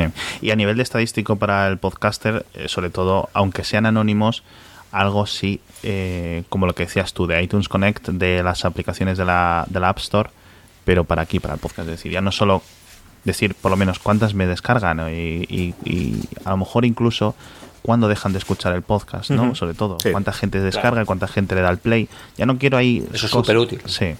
Es súper útil. Y, pero, y que no, que no teman por la privacidad, porque mientras lo hagan en datos agregados no hay ningún problema, yo creo. Junio es el mes en el que estamos en capilla, esperando la, conferencia de desarrolladores de julio. Eh, pero yo creo que una, una, noticia, y que me sirve también para que comentemos un poquito esta figura emergente de que es eh, Mark Gurman se fue de 5 to Mac, 9 to 5 Mac y se fue a Bloomberg, ¿no? Y por un lado es, bueno, el fichaje de, de, alguien tremendamente joven que hace cuatro años no existía en el mundo de, de, Apple y que es una estrella fulgurante, bueno, hasta, hasta el punto de, de que sus artículos leemos. Y que me es un poquito que, que, pensáis vosotros de la figura, vosotros que estáis mucho más metidos en el tema periodístico de tecnología y de Apple, eh, de dónde ha salido este tío, cómo es posible que tenga estas cosas. Yo hay dos personas que me fascinan, una es Gurman, el otro sabéis que es Vitici, que a mí me, alucina Vitici el cómo podía montar che, un negocio y vivir de ello montándolo desde Italia, que es otra de las cosas que a mí me fascina. Pero, eh, ¿cómo visteis lo de mm. Gurman y cómo habéis visto el ascenso a los cielos de, este hombre? y Yo, eh, durante los días anteriores, porque sabíamos que se había ido, no sé qué, y sabíamos que se había ido a un sitio que empezaba, no sé si fue por un tuit o por qué, sabíamos que sí, por un tuit. A un sitio que empezaba por B y estaba en San Francisco. Y entonces, claro, a mí me encajaba mucho que se hubiera ido a, a BuzzFeed, porque BuzzFeed a nivel de noticias tenía una reacción muy fuerte. Está ahí el propio John Paz voy a intentar pronunciar su nombre bien, su apellido, Pazkowski o algo así, que también es alguien con muchas conexiones dentro de Apple, como el, este señor Watakayabane en el Wall Street Journal. Y son gente que tienen eso, muchas fuentes dentro de Apple y sobre todo muchas fuentes muy fidedignas que saben que siempre van por ahí y que no siempre van, digamos, a lo que a las filtraciones interesadas que Apple les deja en el buzón, es en plan, mira, podéis ir comentando esto como por ejemplo pueden ser John Gruber o, Jim Dalrymple que siempre tienen sus contactos dentro, pero ceden un poco a, un poco a los intereses de la propia empresa. Y claro, que se fuera a Bloomberg, yo para mí significaba un ascenso, un paso altísimo en su carrera. Él quería ir a tele, Bloomberg tiene un poco de un factor de este factor de tele, pero sobre todo le iba a permitir seguir escribiendo y tal. Y era un chaval, era un mico, entre comillas, es un señor que está, un chico que estaba en la universidad ahí estudiando periodismo y es que él se le nota cuando tú lees lo que él quiere y él, es eh, periodista puro, de puro de voy hasta el núcleo de, de, todo lo que tengo que interesarme y de no te estoy publicando todos los días, pero cuando te publico ten, o sea, ten por seguro que la información va a ser veraz. Y de momento yo creo que es una persona que todo lo que dice para él es como si saliera de una nota de prensa de Apple para mí. Sí, Sí, sí, sí, sí. Además, aquí Mark Gurman eh, se sabe muy bien, mover muy bien también por, por las conexiones que tiene dentro de, de, la industria, no, no, no, solo en Apple. También sabe dirigir un poco. Él puede tener conexiones dentro de Apple, pero el resto de la industria contextualizan lo que él pueda saber, entonces le da todavía más valor. Ahora en Bloomberg eh, le dan yo creo que da un poco más seriedad, ¿no? Que en 9 to 5. Claro. 9 to 5 es un medio clave en este en los medios de, Apple estadounidenses, pero, pero con Bloomberg estamos hablando de una, de una liga de una liga nueva. Yo tuve la, la suerte ya aquí dejarme que, me recree que este ha sido mi momento favorito del año. Bueno, mi momento favorito del año fue cuando fui a San Francisco en la, en la Keynote. Bueno, pues en, justo antes de entrar en la Keynote, en la puerta de la Keynote, eh, había estaba Mark Gurman, eh, que bueno, yo como, como auténtico fanboy de, toda esta gente, pues yo fui y le pedí que me hiciera una foto conmigo. Entonces, en el momento en que estábamos preparando la foto tal, le pregunté, digo, Mark, eh, ¿cómo te sientes en Bloomberg? Y el tío me dijo, it's a dream. O sea, es un sueño. Eh, y me gustó mucho la respuesta, porque no me dijo, ah, estoy muy bien, o trabajo muy bien, o me gano mucho dinero, ¿no? Dijo, es un sueño, ¿no? Y eso indica también un, fondo de pasión, ¿no? Que es al final lo que mola que la gente de la tecnología tenga, tenga metida, ¿no? Pero además como lo hace él, como tú dices, que es eh, un, periodista de los de las raíces, de los de, de los de sacar sacar eh, sacar punta a todo, ¿no? Y, la verdad es que, es un tío muy muy sano. Bueno, allí Mark Gurman estaba con Walt Mossberg, estaba con todos los grandes de, de, los grandes medios de Estados Unidos, ¿eh? o sea que está muy muy bien conectado y, y, conoce a muchísima gente, o sea que le va a ir le va a ir genial aquí y fue una noticia espectacular. Vamos a, julio. Julio nos trae la conferencia de desarrolladores. Tuvimos eh, sistemas operativos a GoGo, eh, que comentaremos ahora mismo, pero unos días antes. Y recuerdo porque fue quizás el primer momento en el que se vio claro el traspaso de poderes que se había dado en la App Store, que al final mueve una cantidad absolutamente indecente de dinero, que cada vez se supone que va a mover más dinero con el tema de servicios y, bueno, con este giro de, intentar vender eh, software que, que tiene Apple. Ese cambio que se había hecho y que Phil Schiller había tomado totalmente las riendas y pues determinadas demandas que se estaba dando Quizás la más conocida era de Amazon, ¿no? Que, que yo no recuerdo si fue uno o dos meses después cuando Bezos en el escenario de Recode dijo que no había una aplicación para el Apple TV de, Amazon Video porque las condiciones económicas de Apple eran simplemente inasumibles. Y empezaban a haber algún cambio en la App Store de, determinadas demandas que existían ya de los desarrolladores, de las suscripciones, eh, de rebajar el porcentaje de dinero que, cobra eh, Apple a partir del primer año cuando hay una suscripción, pero sobre todo yo creo una primera toma de contacto de Phil Schiller va a cambiar algo. Es cierto que desde julio tampoco parece que haya cambiado mucho más y luego podemos comentarlo al final de, lo que ha ocurrido con las eh, con Super Mario y el tema de los pagos y el tema de las de las reviews en la, en la App Store, ¿no? Pero al menos aquí sí que hubo una tentativa de em, oímos a los desarrolladores en alguna otra cosa y, y alguna otra cosa cambiamos, ¿no, Pedro?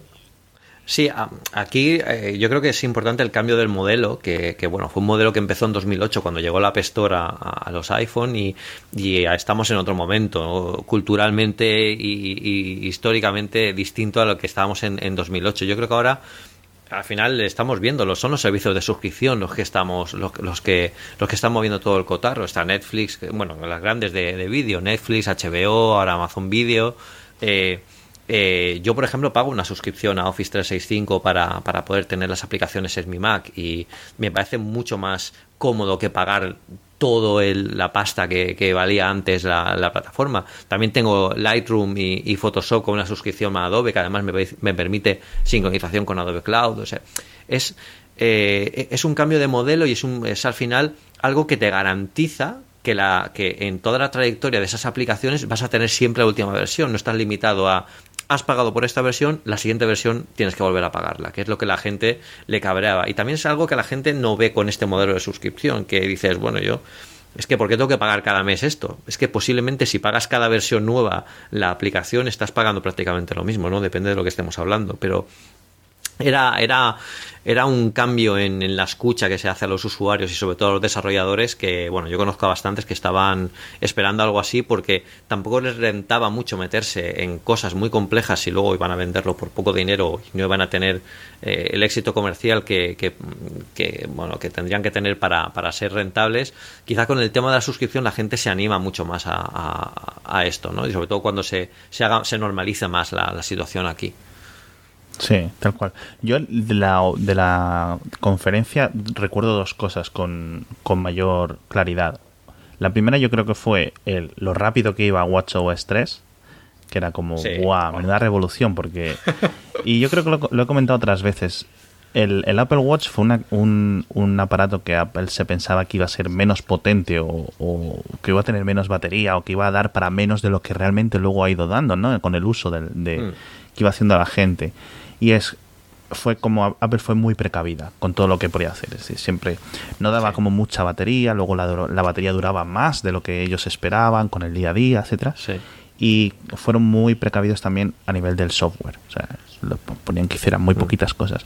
Y el hecho de meter las, las 4 o 5 cambios que tenía WatchOS 3, que te metía un montón de aplicaciones en memoria para que todo fuera como más instantáneo, era mm. como, madre mía, o sea, ¿cómo es que no habéis hecho esto desde cero? O sea, ¿cómo es que esto no estaba en hace un año? Y eh, yo creo que fue el, cambio más, más fuerte. Y luego para mí, una cosa que debería haber salido casi con el iPhone 4S, con, con la propia salida de Siri, era que Siri estuviese abierta a desarrolladores y a conexiones de terceros. Sí. Yo creo que... Súper importante. Sí, yo creo que eso fue el, el, mayor problema, sobre todo porque lo de poder decir, envíale un WhatsApp a mi madre o envíale un esto es como natural, es lo que tú le quieres de un asistente, ¿no? Y tener que haber mm. esperado cinco años a que estuviera implementado de una forma más o menos cohesiva como ha sido ahora, yo creo que ha sido, fue demasiado. Entonces, al menos ya está, ¿no? Mejor tarde que nunca, pero yo creo que fue las dos cosas que más me revolucionaron. Bueno, con el cambio de Mac OS X a, o Mac OS 10 a Mac OS, tal cual, que yo creo que fue en esta Mm. conferencia cuando se desveló, ¿no? Sí, sí, Yo exacto, con Sierra. Lo más, lo más así relevante. Sí. Eh, fue- la verdad es que los cambios en esta, en esta conferencia de desarrolladores a nivel de sistemas operativos Sí. fue, yo creo que fue un año más de transición, ¿no? De, de mirar hacia adentro y, y- y ponerse un poco más al día. Y por fin llegó Siri al, al Mac, que al final Sí. no ha sido una llegada tan espectacular como la que quizás nos, nos esperábamos. Yo creo que no la he usado nunca en el Mac, pero porque ya la tengo en el iPhone, que es donde la uso, incluso en el Apple Watch, que al final es, es el, el- el uso más, más directo. Pero sí que es cierto que bueno fue una, una conferencia eh, curiosa en ese sentido y también de nuevo cuando cambiaron el nombre la gente se echó las manos a la cabeza cuando es perfectamente lógico que comience a ser más Mac OS y por fin dejemos el 10 o la X Sí. un poco atrás que eso viene de hace ya 16 años o sea que es un cambio esperado Yo tengo, mm, aparte, evidentemente para mí la estrella fue WatchOS y lo comentamos nosotros en su momento cuando, cuando hicimos el programa, es la, Sí. es, tienes la sensación de que esta es la primera versión real del reloj. De, por un lado, de haber entendido de... De hecho, bueno, posteriormente cuando presentaron en Series 2 eh, han cambiado totalmente el tagline, totalmente el, el cuál es la idea con el foco en, en- en salud y el foco en, en, eh, deporte de, de lo que se presentó originalmente, lo que Tim Cook presentó en su momento con el Watch 1, pero desde luego el sistema operativo es el primero que, que nota que es un sistema operativo hecho y, y realmente formado. ¿no? Eh, A mí me parece impagable oír a los americanos, ya me parece impagable oírles decir el capitán, ya lo de Sierra es maravilloso, o sea, es, es una cosa encantadora y divertidísima de oírles. y se, y se meten Sí, ahí sí, ellos sí. solos ¿eh? que lo- los nombres Claro, los que eligen ellos hombre pero al final, esto de haberlos colonizado, pues tiene estas cosas, claro. Si es que, en fin, la historia es así de puñetera para estas cosas, ¿no? Y luego la otra que a mí me llama. hasta que hagan el, el macOS Wisconsin Y luego la otra que a mí sí me llamó la atención, que nuevamente va a, a consolidar esa teoría del doble ciclo entre iPhone e iPad, es la prácticamente total ausencia de mejoras en el sistema operativo del iPad. Dentro de las clásicas ya 10 mejoras que siempre presenta el escenario, como no había ni una sola que eh, fuese para el iPad. Sí. Ya no es una cosa en las que digas, no quiero ventanas flotantes para poder hacer cosas como si fuera el Mac o no sé qué. Ya es en plan, esto no puede seguir siendo, ¿cuánto? ¿Siete años después o seis años después? Un iPhone grande. Que es al final a nivel de software lo que es. Tenéis que hacer algo más, porque es que si no el iPad no va a seguir tirando y sobre todo que ya tenéis dos cacharros muy potentes y muy grandes. O sea, tú no puedes hacer el mismo sistema operativo con los mismos rollos de interfaz, quitando la pantalla partida para una cosa de 13 pulgadas que para una cosa de 4 pulgadas, porque teníamos el iPhone SE ahí. Entonces, no lo sé. No lo sé cómo. Yo eh, espero desde el fondo de mi corazón realmente que ahora en, en marzo veamos un avance a nivel del iPad y que sea lo que esté justificando el que Apple esté dejando los Mac un poco más rezagados o con un poco menos de interés, un poco más secundarios. Es decir, no, mira, el motivo es este. El motivo es que tenemos estos iPad o este iOS 11 o iPad OS o como lo quieran llamar y ahora en el iPad va a ser la leche, ¿sabes? Porque una cosa es que el Excel vaya voladísimo, que va bien, y otra cosa es lo que siempre digo, o sea, hacer una, un pantallazo o un trozo, sacar un trozo, hacer un pantallazo, un trozo de la pantalla, no sé qué, es como muy rollo. Sí. No puede seguir. Es un drama, así. sí. Entonces, cosas, van añadiendo pequeñas cosas, pero de Apple esperas un, No es un poco más de ritmo y un poco más de velocidad y que adapte cosas de así. Y yo creo que sí. De todas formas, una cosa de julio, si no recuerdo mal, ¿no fue cuando volvió este señor Bob Mansfield a la empresa? Sí que tuvo que ser por ahí, ¿no? Porque si no fue ahí, fue en agosto. Exacto. Fue en verano, era en plan. Eh, eh. se había retirado, pero era. Sí. el- el- claro, es el crack, es, y sobre todo de- a nivel para los empleados de Apple, el hecho de tener a Bob Mansfield Sí. en el. Bueno, Sí. que volvió para el proyecto este del coche, el proyecto Titan. Proyecto Titan, sí. Sí, sí, Era- fue un call, un call to action. Sí, era como. eh, vamos a tener que. sa- eh, no se puede jubilar este señor. Yo creo que ha tenido dos intentos de jubilarse ya y no lo han dejado, Sí. tío. Y es en plan. Le tiene que llamar Tim Cook, en plan, le pone el dinero que. la- yo creo que ni eso, ni eso hace falta, ¿no? Nada, Porque son gente con nada. tantos millones que es en plan, mira, Sí. tío, tienes que volver aquí. No son muchas horas a la semana. Vente un rato, pasa por aquí, hazte unas arengas aquí a la gente por las mañanas para que para que diseñe más rápido, pero no lo sé. Y me parece muy interesante. Entonces, al final veremos a ver en qué acaba esto el proyecto Titan, aunque tengamos que esperar a 2020, pero a ver qué sale de ahí. Sí, luego, eh, del de proyecto Titan la verdad es que hay muchas cosas interesantes, eh, la verdad. Sobre, sobre el tema de, del, del iPad, eh, yo creo que, que, siempre lo he dicho, yo creo que lo digo en cada review que pongo, es, es el momento de que Apple meta una marcha más con, con ellos. Mm. yo estoy convencido, como esto va a grabarse, que el, en, el, en, el, en, el, en el iOS del año que viene para iPad vamos a tener un gran cambio, sobre todo porque este año han llegado las pantallas realmente grandes al iPad. Entonces, yo creo que, llega el momento de que ellos, bueno, pues quizá no eh, eh, no sacarlo con el, con el, mismo producto que lanzan eh, el año, porque tienen que probar y experimentar y ver lo que la gente quiere de él. Pero yo creo que, que el año que viene puede, puede dar, dar mucho de sí. Yo, por ejemplo, algo tan básico como eh, una gestión de usuarios. Mm. En, en, iPad. Eh, el iPad es un, es un dispositivo que se comparte por definición, o sea, no, no lo tenemos, no es un dispositivo tan personal como un teléfono, que es nuestro de nosotros. Entonces, claro, yo empezando por ahí, cuando se tomen eso en serio y cuando pongan un perfilado de usuarios en, en el iPad, eh, querrá decir que Apple entonces se está tomando realmente en serio esto. Y también debería llegar una parte o una zona o algo del App Store en la que realmente hayan aplicaciones profesionales. O sea, no, me refiero a que salga Lightroom y metan a aplicaciones para profesionales. Lightroom, Photoshop, el Excel, no. Yo quiero el Lightroom igual de potente que en el escritorio, eh, aunque me cueste 20 o 30 dólares o 40, porque es que lo voy a pagar porque lo uso para trabajar todos los días. Eh, quiero el Excel que tiene exactamente, que está exactamente en, en, en Mac porque es que lo uso todos los días y lo que tenemos ahora, pues por ejemplo, a mí me, toca la moral que no puedas poner tablas dinámicas con el Excel de iOS, que, es una cosa muy básica.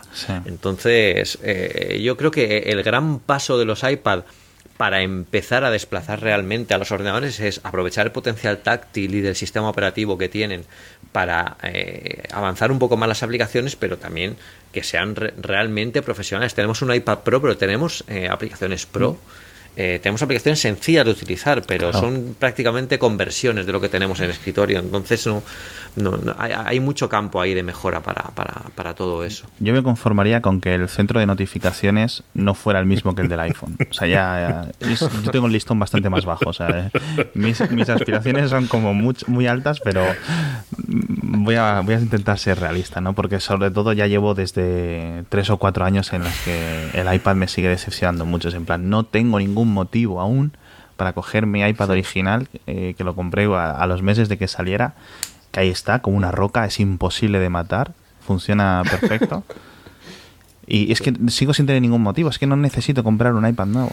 Porque es que para lo que lo uso yo, entonces si me dicen, no, es que este iPad Pro 2017 Plus, no sé qué, no sé cuánto, ahora vas a poder tener lo que dices tú, un Excel súper profesional, que ya está bastante bien, pero tiene pequeños fallos como lo que cuentas tú, o una edición de vídeo mucho más mejorada, o que puedes hacer realmente dos cosas a la vez sin que te líes con las pantallas aquí intercambiadas, no sé qué. O sea, no le pedimos virguerías, ¿vale? Pero le pedimos... Tienes un procesador muy, muy, muy, muy potente. Al menos déjanos usarlo, ¿no? Yo ya que estamos haciendo la carta de, Papá Noel de los Reyes Magos, a mí una cosa que me encantaría ver eh, también por de formación profesional es poder hacer un puñetero podcast. Es decir, yo puedo editar, Ferrite funciona de miedo, pero grabar sigue siendo un tremendo problema por el tema de los de los canales de sonido que es capaz de, gestionar. y eso, vamos, tenéis post de Jason Snell, tenéis post de Vitici. En el libro que ha sacado Vitici de un año de la vida con el iPad, que me ha costado 70 dólares la broma, hmm. de, 70 euros en aplicaciones que me he comprado por el sinvergüenza este, pero bueno, la verdad es que vale la pena. La verdad es que vivo mucho mejor desde que me lo leí, está muy, muy bien. Pero él cuenta como al final de las pocas cosas que no puedo hacer con el iPad es grabar un podcast. Es algo tan idiota, eh, ni adaptador, ni Cristo fondo es que no puedes hacerlo. Sencillamente no puedes hacerlo a día de hoy. Es que es eso. Puedes hacer el 99% de las cosas que con un Mac, pero ese 1% es lo que va, te va a mm, decir. Mira, quita un segundo y vas a por tu MacBook de hace 7 años y lo abres y haces clic, clic, clic, clac, clac, ya está. Venga, fuera. Y es que es eso. O que te coges y te virtualizas un Windows en el, en el iPad en un momentito, dices, venga, te conecta un, a un servidor aquí en la nube, no sé qué, no sé qué, hago pam, pam, pam, muevo no sé qué. No, tío, no. Y es sobre todo, me recuerda a todos los años que estuvimos aquí sentados esperando a que iCloud Drive siquiera apareciese. Que era en plan, es obvio, necesitáis iCloud Drive. O lo llamamos, o sea, desde la salida del iPhone. O sea, hay, cosas, peticiones estúpidas, como ¿no tiene flash? No, eso es una estupidez que no tuviera flash, ¿vale? O sea, estaba hmm. bien que no tuviera flash, decir. Hmm. Pero, por ejemplo, hay Cloud Drive. Y yo creo que me siento así como que estoy gritando a la pared cuando pido cosas eh, que yo considero básicas. Y es ese 1% de las cosas las que hmm. cuando tienes que renovar el ordenador dices, sí, venga, otro Mac, ¿no? Y es como, uff, Julio además nos trajo el volver a nuestra tierna infancia o adolescencia, eh, mm, volviendo a adorar a Nintendo y volviendo a ver esos maravillosos bichitos llamados Pokémon que durante dos meses poblaron el mundo, se descargaron 500 millones de veces de las de, del App Store y parece que la cosa se ha tranquilizado, al menos yo, mm, no sale tantas noticias ni tanta locura, ¿no? Pero señor, qué mes, mes y medio, dos meses tuvimos de Pokémon Go, ¿eh? sí. Se juntó que era verano en el hemisferio norte y se volvió la, y la, bueno recordáis los problemas de los servidores y eso que no había lanzado en Japón y que en Japón lanzó dos, dos, semanas después bueno dos meses después o no sé cuándo y pero era una locura lo del Pokémon Go. Y yo es cierto que he, ido ignorándolo un poco más estos último, este último tiempo pero el otro día estaba celebrando el cumpleaños de, de mis hijas y de repente uno de los padres dice, es que esto es una pokeparada. La, el, sitio donde estamos. Y empieza ahí. Y estuvo, pues, hora y media ahí, te quita, catiquita, catiquita. Se puso morado el pavo, tío. Y claro, fíjate que estamos ahí en diciembre, si ya ha pasado tiempo. Tiene su audiencia aún el Pokémon Go, tío. Y es gente, pues eso, de 35 años, como, como nosotros. Pero que, que, oye, que ahora, una cosa os digo.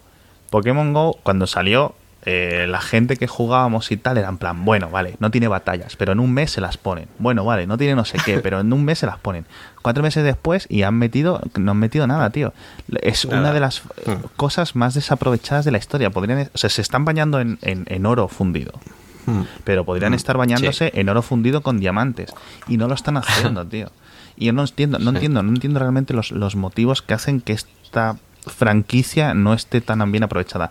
Si esto fuera Disney y no fuera ni bueno. bueno, esto ya estaba, mm, o sea, hiper quemado. O sea, de, todo el dinero que nos hubieran sacado. O sea, ya no son los 70 euros de que, se ha gastado CJ en, en aplicaciones. es que estábamos todos aquí pidiendo créditos a Cofidis para más Pokéball, tío. Aquí, aquí, la verdad es que a mí me recordó un poco, eh, completamente de acuerdo con lo que dices, me recordó un poco a, lo que pasaba con, bueno, lo que pasa con, con WhatsApp, que fueron los, los que levantaron todo el tema de la mensajería instantánea y los pavos son los más lentos, los que menos incorporan novedades, parece que pasen de todo. Es, es, es, algo alucinante. Ahora Pokémon Go ha revivido un poco porque hoy ha salido la aplicación para Apple Watch de Pokémon Go, por fin.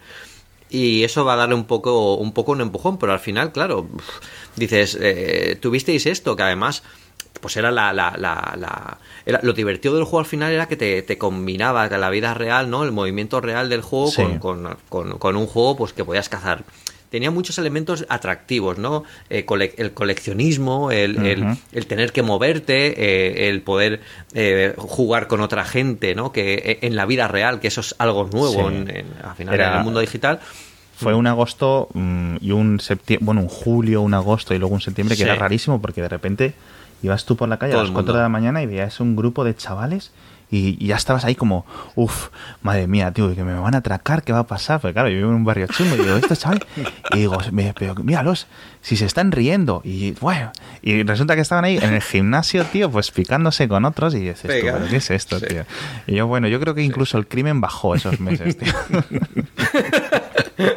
Estaban todos ahí cazando Pokémon. Bueno, y, mucha gente, de hecho, les sirvió para, para, sacar a sus hijos a, la calle, porque, porque antes pues no se les apetecía bajar, pero con esto, pues oye, pues al final los niños se animaban, y los niños y con la excusa también los padres, ¿sabes? Sí, y, y, bueno, quien habla de hijos, habla de sobrinos, de, y, y, la verdad es que, que, bueno, fue un movimiento chulo, fue un poco también un poco de, de, de, de, zarandear un poco las aplicaciones, ¿no? Que siempre podemos pensar que es que ya está todo, que, una aplicación nueva, de, que nadie va a sorprender ya en una aplicación. Pues fíjate, con qué cosa tan tonta. Yo nunca había jugado a Pokémon, yo no sabía ni lo que era, ni nada, no he visto absolutamente nada. Y el juego me enganchó muchísimo, me, pareció súper divertido, pero también porque esperaba eh, algún complemento más, las batallas. Eh, poder compartir eh, Pokémon, eh, cosas nuevas, ¿no? Pero, y parecía que tuvieran, tuvieron bastante mucho arranque, ¿no? Que iban a sacar muchas cosas, pero luego enseguida se quedaron en nada y se ha quedado ahí viviendo un poco de las rentas que, que bueno, yo pues igual son los mismos que hacen el WhatsApp, que ya se ponen esto en sus ratos libres, ¿no? No descartarlo. Mike Hartley, ¿eh? yo creo que fue en el programa que tienen en, en Relay FM que hablan de videojuegos, eh, se cabreaba un poquito con Nintendo porque dice que tiene una habilidad innata para eh, mm, rescatar de las fauces de la victoria siempre una derrota, ¿no? De siempre consiguen meter algo en el campo perfecto. A mí me recordaba mucho esa frase que decía en su momento de Arafat de que nunca perdió la oportunidad de perder una oportunidad. Y él lo decía a cuenta del cablecito de dos metros solamente que tiene la NES, de mira que está muy bien la réplica de la NES que han hecho y al final La madre que cogen- efectivamente, esa era la reacción, Pedro, esa era la reacción, ¿no? Y luego también sobre el Mario Run y tal, y, y me recordaba mucho, ¿no? De- el cómo tener la gallina de los huevos de oro, y es cierto que no han, no han utilizado nada, y no, no sé, no sé, es una cosa rarísima, desde luego que sí. Agosto es el mes en el que, después, evidentemente, después de haber conocido los entresijos de eh, la parte política americana y judicial americana en febrero, gracias a nuestros amigos del FBI, ¿qué hay mejor que hacer en agosto que eh, saber cómo funciona la Comisión Europea, las sanciones de la Unión Europea, cómo funcionan la legislación de los distintos países, entre ellos Irlanda? Y bueno, tenemos los 13.000 millones famosos de multa puesto Apple, que colea que mm, ahora está precisamente eh, era esta semana, ¿verdad, Alex? Porque tú escribiste lo de la apelación y era ayer o antes de ayer cuando Apple presentaba la apelación a ver qué ocurre con los 13.000 Sí. kilos eh, que reclama la Unión Europea Apple.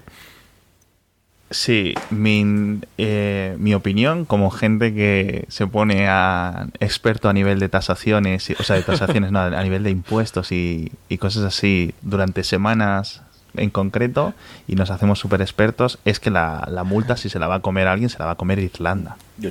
Al final esto es un acuerdo que Apple ha llegado con Irlanda eh, a través de que todos los ingresos del mundo fuera de Estados Unidos eh, los canaliza a través de, la, de esta subsidiaria que tiene allí. Y según la legislación europea, esto está correcto, eh, llega, está siendo así desde hace desde la Unión de Irlanda a la Unión Europea, no ha habido ningún problema. Apple está tributando ahí un porcentaje. Lo único que puede ser es que, aparte de ese 12,5 de IRPF, por decirlo así, que, que tributa allí, perdón, de IRPF, no, de impuestos de sociedades, etcétera, el, el acuerdo concreto que tenga con Apple, ¿no? Porque eso es lo que ataca, digamos, la Comisión Europea. Por otra parte, eh, tenemos a Estados Unidos atacando que la Comisión Europea ataque porque Estados Unidos realmente lo quieren para ellos. O sea, a Estados Unidos lo que no le gusta es que los ingresos de Apple en Japón vayan a través de Irlanda y se los quede, digamos, Europa. A Estados Unidos lo que quiere es quedárselos ellos, obviamente. Tiene sentido, ¿no? Pero al final toda la innovación y toda la gran empresa eh, es algo de que es producto de una empresa americana y al final ellos son el, el propio país es el que ha invertido de forma tácita en la creación de la empresa, es la que ha hecho posible que Apple exista, ¿no? Y tiene sentido lo que dice, ¿no? Todo este cabreo que tuvo Obama durante una semana. Eh, y ya te digo, la multa, si se le va a caer, le- va a caer y es posible que le, le caiga por nombre a Apple, pero Apple le va a decir a Irlanda, mira, es que tenemos un acuerdo tú y yo y, y seguramente haya una clausulilla ahí en el que diga, y al final, a mí me sabe mal por lo que, ¿cuánta gente hay en Irlanda? ¿Cuatro millones? No sé, cinco millones de personas. Son muy Pues pocos. van a pagarlo ellos. Tocan, Sí. a, tocan a mucho dinero como tengan que pagar Sí. esa multa, pero bueno, al final es lo que es. También tienen muchos beneficios de que ese tipo de compañías estén creando trabajos y creando, sobre todo, beneficio para la sociedad irlandesa. Entonces, bueno, Ah.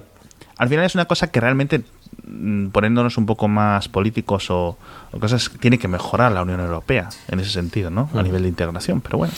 Aquí vamos a tener dos derivadas en cuestión de mm, una, vamos, un mes escaso en cuanto sea la inauguración, y es que mm, es probable, posible, o se está rumoreando de que Estados Unidos haga unas vacaciones fiscales o al menos una exención de lo que ya reclamaban, ya no solamente Apple, que evidentemente la que tiene los, los 100 kilos, lo- los 100 mil millones en bolsitas individuales en- repartidos por todo el mundo Sí. porque no quiere pagar la repatriación, el impuesto de sociedades americano sobre la repatriación de capitales, y eso con Obama se intentó y no fue, y veremos a ver con Trump, que sí que había una posibilidad, o se comentaba que podría existir, llevará su tiempo, pero es una posibilidad, y luego Irlanda lo que tiene al lado es el Reino Unido, que estos tíos se tienen que ir de la Unión Europea en un tiempo mm, indefinido entre un año y, e infinito, porque yo todavía no me he creído, ya veremos a ver cómo acaba el invento, que esto también es la segunda parte. Estos acaban dentro otra vez, ¿te imaginas? Es que, como tenga que votarlo en, en- en Westminster, nos vamos a reír un rato. O sea, no, ríete tú Sí, de los sí, mejores momentos de la última temporada de VIP. O sea, esa votación Sí, puede sí. ser espectacular. espectacular. Y como digan que no,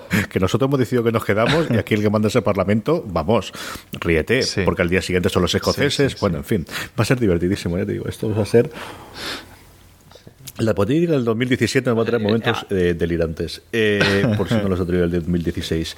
Pero desde luego eh, sí que nos va a traer cola y al final, bueno, pues, pues fue un momento, y además como era agosto que no había noticias, pues todo vamos a hablar de una Europea que es muy divertido. Pedro, claro. claro.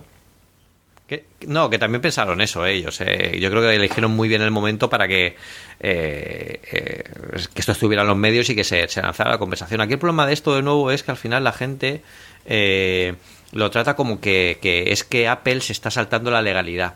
Claro. Eh, o, que está cometiendo un crimen o un delito, ¿no? Es que a mí me lo decían como ya, pero el teléfono que llevas, lo, la, empresa está, está cometiendo un delito. Con... digo, a ver, espérate un momento, que, es que esto no es así.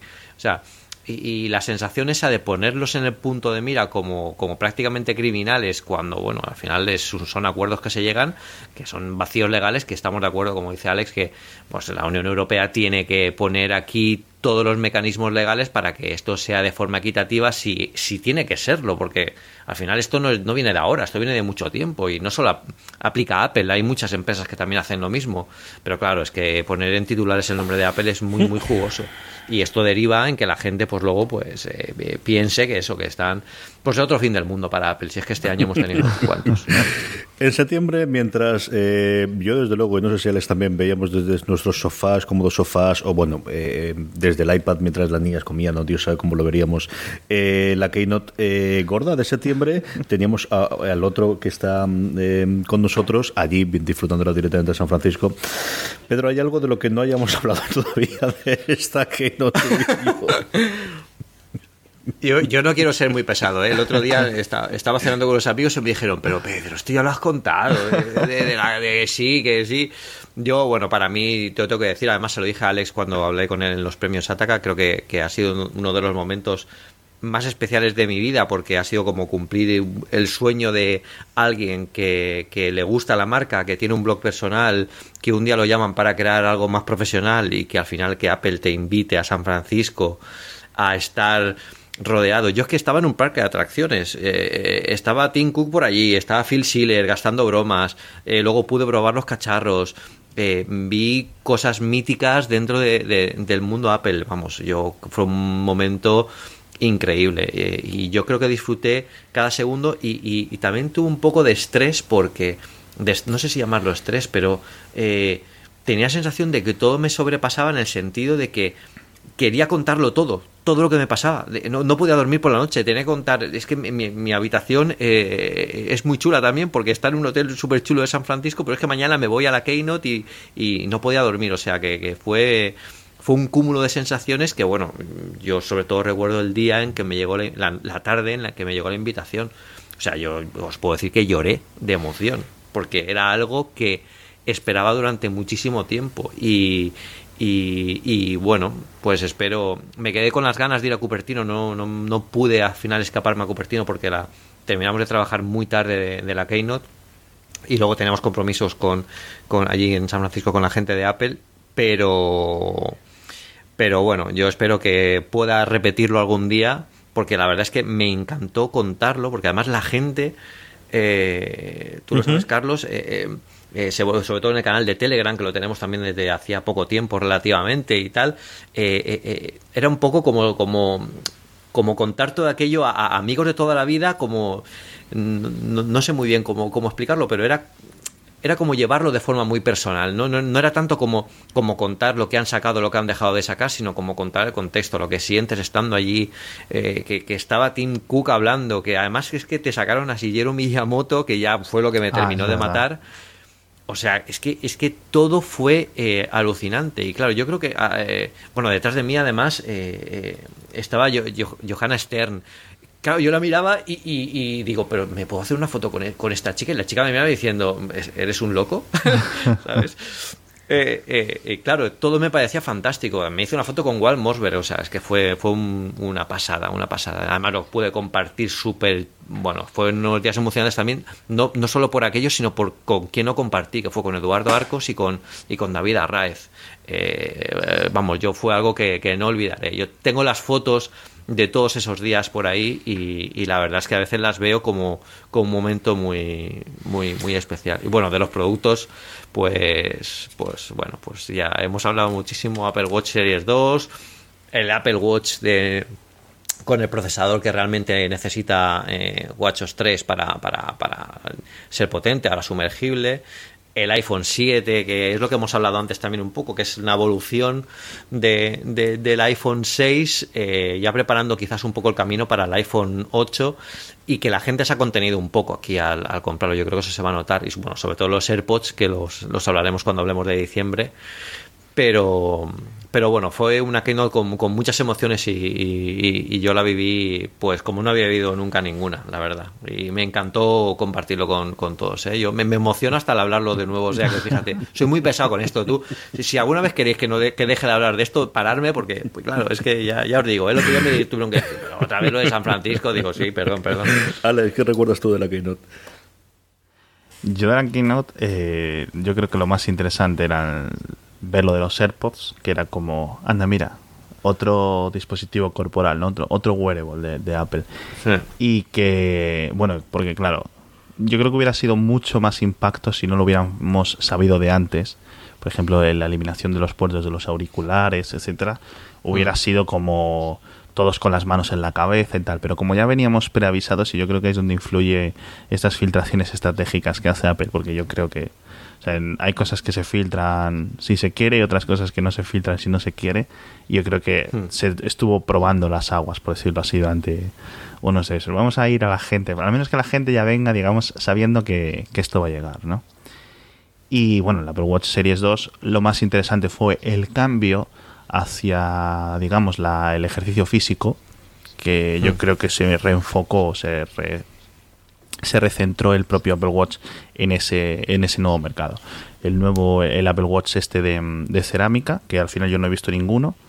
Me gustaría verlo. No sé si Pedro has visto a ver qué tal es. Sí, lo, lo, vi en la ah, en, en, San Francisco y me, me pareció me pareció súper súper bonito, pero también eh, porque me pareció un producto parecía bueno en realidad estos también lo parecen en los de ahora lo parecen pero eso parecía un producto que estuviera hecho de una sola pieza porque tiene mucha continuidad en el diseño. El mm. material lo, lo, lo, ya, te, dice eso no y yo pensaba que no iba a ser una, un, color no que, que, gustara a todo el mundo porque al final es algo es blanco y a lo mejor es un poco más deportivo tal pero luego las combinaciones y verlo en directo la verdad es que es que es que me gustó. Yo le veo más sentido por ejemplo que estos de oro que sacaron que al final esto sí que es para muy muy muy poca gente y este, bueno, pues son mil y algo, que es un precio bastante, bastante caro, pero, pero bueno. Pues sí, yo creo que está dentro de, mm, del rango de precios de muchos relojes buenos suizos que la gente sí. sabe que se lo compra porque es una vez en la vida, etcétera, ¿no? Hmm. Aquí tuvimos, de todo lo de aquí, yo desde luego los AirPods fue una cosa de verlo y decir quiero uno de estos, porque yo sí que llevo mucho tiempo utilizando eh, Bluetooth. Y luego ya te empiezas a dar vueltas de si esto es realmente la forma más fácil pues, de, interactuar con Siri, los tiros irán por aquí en cuanto al asistente eh, de asistentes eh, informáticos, Echo ya empezaba a comunicarse bastante bien y se, notaba que estaba funcionando muy bien para Amazon y era un mundo que me gustaba o que me interesaba entrar en él. Eh, lo había empezado a utilizar ya para, para el, en el Fire TV, que yo entonces ya me lo habían traído de, Alemania y había em, empezado a utilizar Alexa y la verdad es que funcionaba mucho mejor del, resultado que yo tenía con Siri. Es decir, Siri no me entiende cuando hablo en inglés, Alexa me entendía, lo cual me sentía muy congratulado yo conmigo mismo. De, la cosa funcionó muy bien.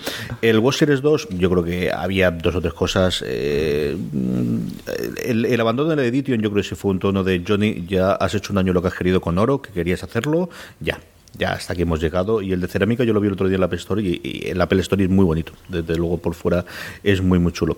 Y luego el iPhone, pues eso. Eh, yo sí que estoy con. Lo comentamos yo recuerdo del programa, pero como os ha dicho Alex, de, cómo llegamos a ella totalmente convencidos de que, bueno, van a eliminar el, puerto eh, Jack sin ningún género de dudas. Y ya hemos pasado por las siete etapas estas que tiene del, dolor y ya estamos en la aceptación total final, ¿no? Y bueno, pues, pues a partir de ahí sobrevivimos. Eh, el hecho de que tuviese el adaptador y el, el, adaptador de Lightning a Jack y los auriculares en Lightning, cosa que después no tendrán en el MacBook, que yo creo que es una de las cosas que sí que, que criticamos nosotros, que no tuviese ningún adaptador, me sorprendió, me sorprendió para bien. Y, bueno, pues aquí lo han tirado todo y han puesto lo que podían poner, quitando unos auriculares inalámbricos, que todavía nos quedan unos años si es que en alguna vez eh, ocurrirá. ¿no? Eso es lo que nos de octubre, nos quedan tres mesecitos y octubre mm, vino con eh, la noticia, mejor dicho, el artículo de Gurman diciendo que se abandonaba el proyecto Titan tal y como suponíamos hasta entonces que existía interno dentro de Apple de la construcción de un coche propio de Apple, que la cosa parecía que se reorientaba a eh, simplemente software. Y aquí, Alex, cuéntanos cómo está el panorama de los coches eh, del futuro, porque aquí hay distintas tendencias y cada uno está haciendo su visión distinta y me apetece mucho que nos cuentes cómo ves tú la cosa ahora a finales de 2016 que está el, que está el tema del coche del futuro. Pues la situación de los vehículos autónomos, el otro día lo estábamos hablando, y era es un poco, se parece mucho a, la situación a finales de 2006 de los smartphones. Era en plan, están las Palm, están los Nokia estos N800 y tal, pero falta el momento iPhone, ¿no? Falta un, un mm. coche que haga que la gente de a pie diga, ah, vale, ok. No solo la gente de a pie, sino también el resto de la industria poder decidir, vale, este es el camino, vamos a hacerlo todos en masa. Y a partir de ahí, en dos, tres años, pum, pum, pum, pum, pum, pum, de seguido. Perfecto. ¿Cuál es el problema? Según el propio informe de Gurman, es que pues eso, son tantísima gente trabajando en el propio coche, la vuelta de Bob Mansfield unos meses antes, el ejecutivo este que no recuerdo el nombre, que se trajeron de QNX desde Canadá, hmm. etcétera, en el que mm, empiezan a encajar un poco las cosas. Y empiezan a encajar un poco las cosas en, hacia un nuevo puzzle, es decir, Apple no tiene escala ni tiene poderío para hacer un coche en el sentido de que los coches como son construidos hoy en día, no solo de forma, sino es que, o sea, lo que Apple no puede convertirse en una Toyota. O sea, Toyota, o sea, ya no es que no pueda convertirse en una Tesla. Tesla ha tardado 10 años en convertirse en una Tesla y Tesla vende 80.000 coches hoy en su año récord. Toyota está vendiendo 10 millones de coches, tiene 20, 30 fábricas en todo el mundo es una cosa que ni necesitas muchas Foxconn fabricándote coches, ¿no? Para y no hay Foxconn que fabriquen coches, a no ser que Apple empiece a comprar eh, diferentes eh, plantas o acuerdos o llegar a acuerdos con un montón de fabricantes. Entonces, ¿cuál es la alternativa? Pues que Apple haga un software o haga una plataforma. ¿Qué problema es? Que Apple nunca ha hecho eso. Apple siempre ha hecho todo el paquete completo.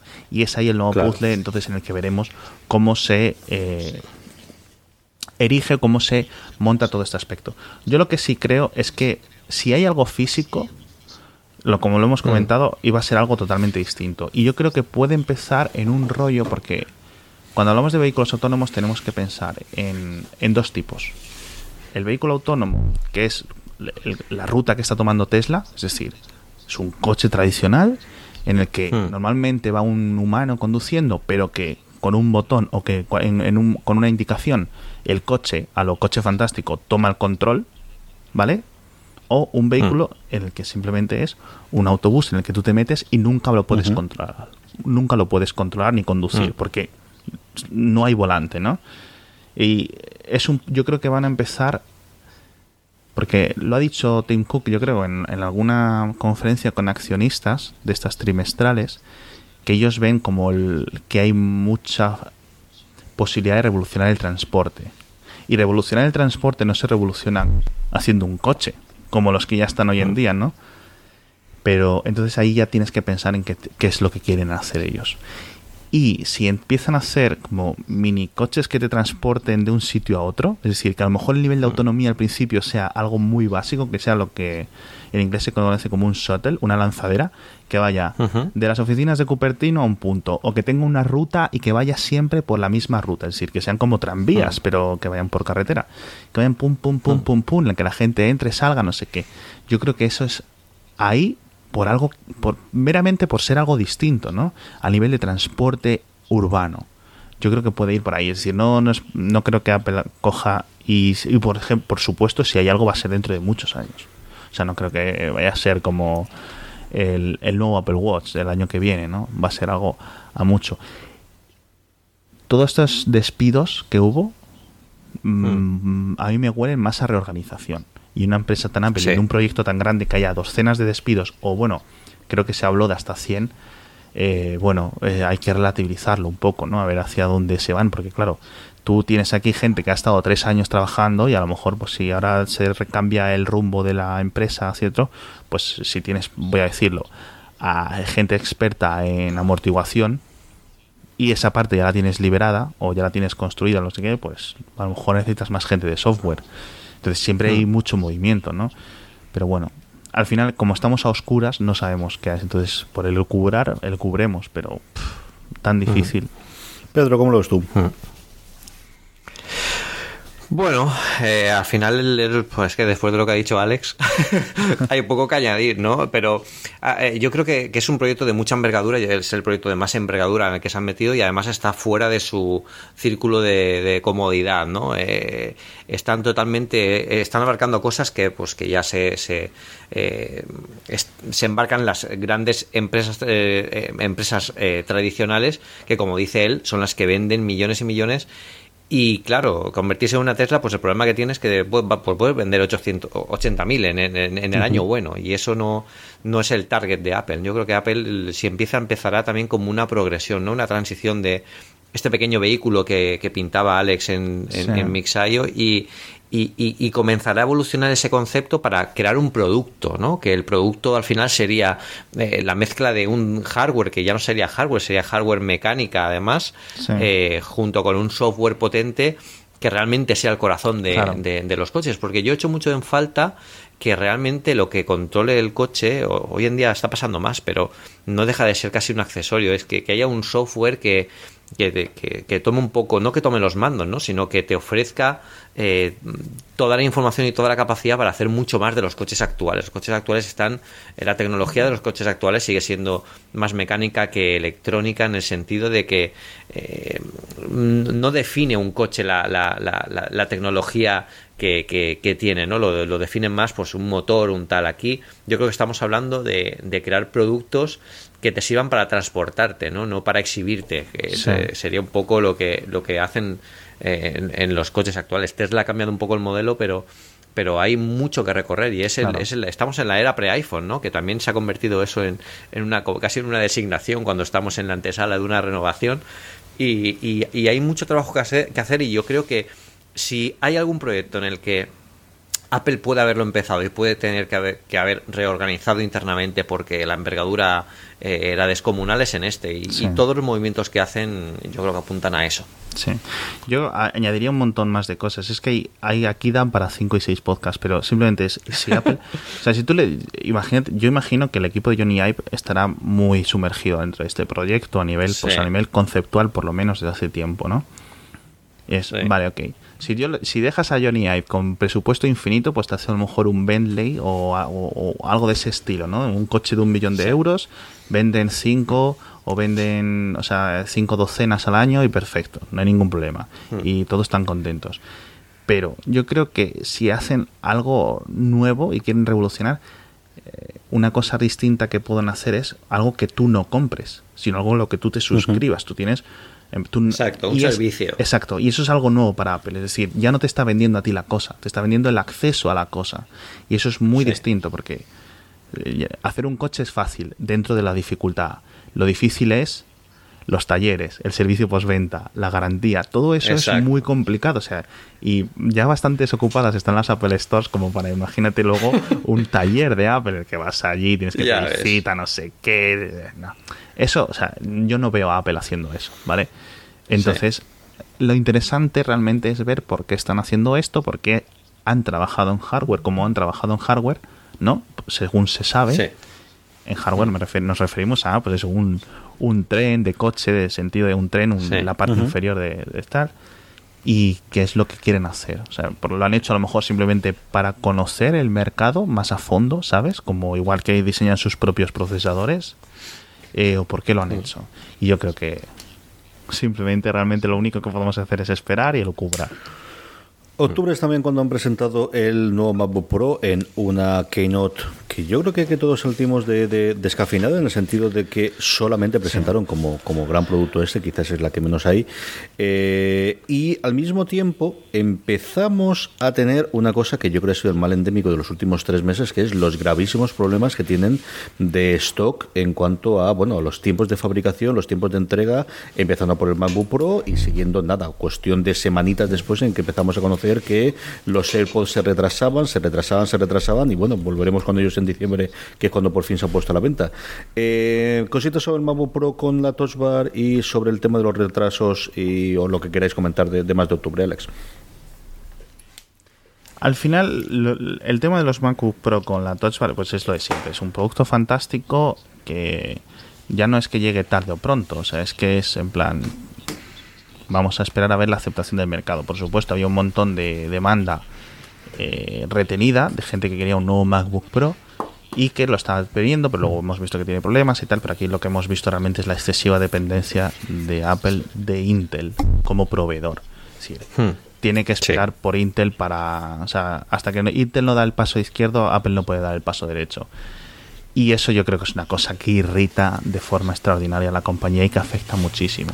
Ya no es en plan que no hayan actualizado los Mac Pros en tres años, ¿vale? Porque eso ahí es la culpa, por ejemplo, se puede decir, se puede achacar a Apple, sin ninguna duda es que es algo en lo que se juntan un montón de factores que hay menos interés, entre comillas, por decirlo así, por parte de Apple o menos prioridad a los MacBook Pro, o sea, perdón, a los Mac en general, menos aún a los de escritorio, los de portátiles aún tienen más movimiento, pero bueno, yo creo que lo que más ha afectado ha sido temas como por ejemplo la duración de la batería, etcétera. Y yo creo que la inauguración de, o sea, el, el hecho de añadir la Touch Bar tiene un componente interesante en el que se pueden explorar nuevas mm, formas de interactuar con la propia computadora, pero habrá que ver hasta qué punto esto es algo que tiene futuro, ¿no? Y yo creo que no se mm. puede echar ni para un lado en el que sea en plan, no, esto es el futuro, tener una barra o que desplazar el teclado y que luego todo sea multitáctil aquí, clac, clac, clac.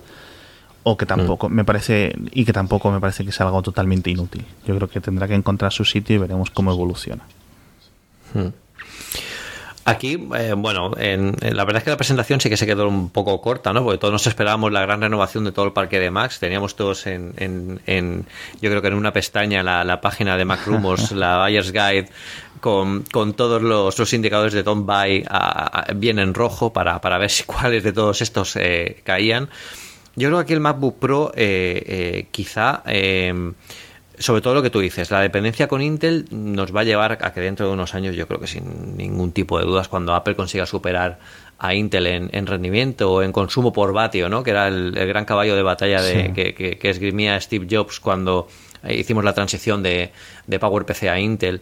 Em, cuando consigan hacerlo, y lo van a conseguir porque llevan mucho tiempo eh, trabajando con sus propios procesadores en dispositivo y están aprendiendo y cogiendo mucha experiencia, al final lo más interesante de, toda la miniaturización y toda la creación de iPhones y iPads nuevos es todo lo que están aprendiendo.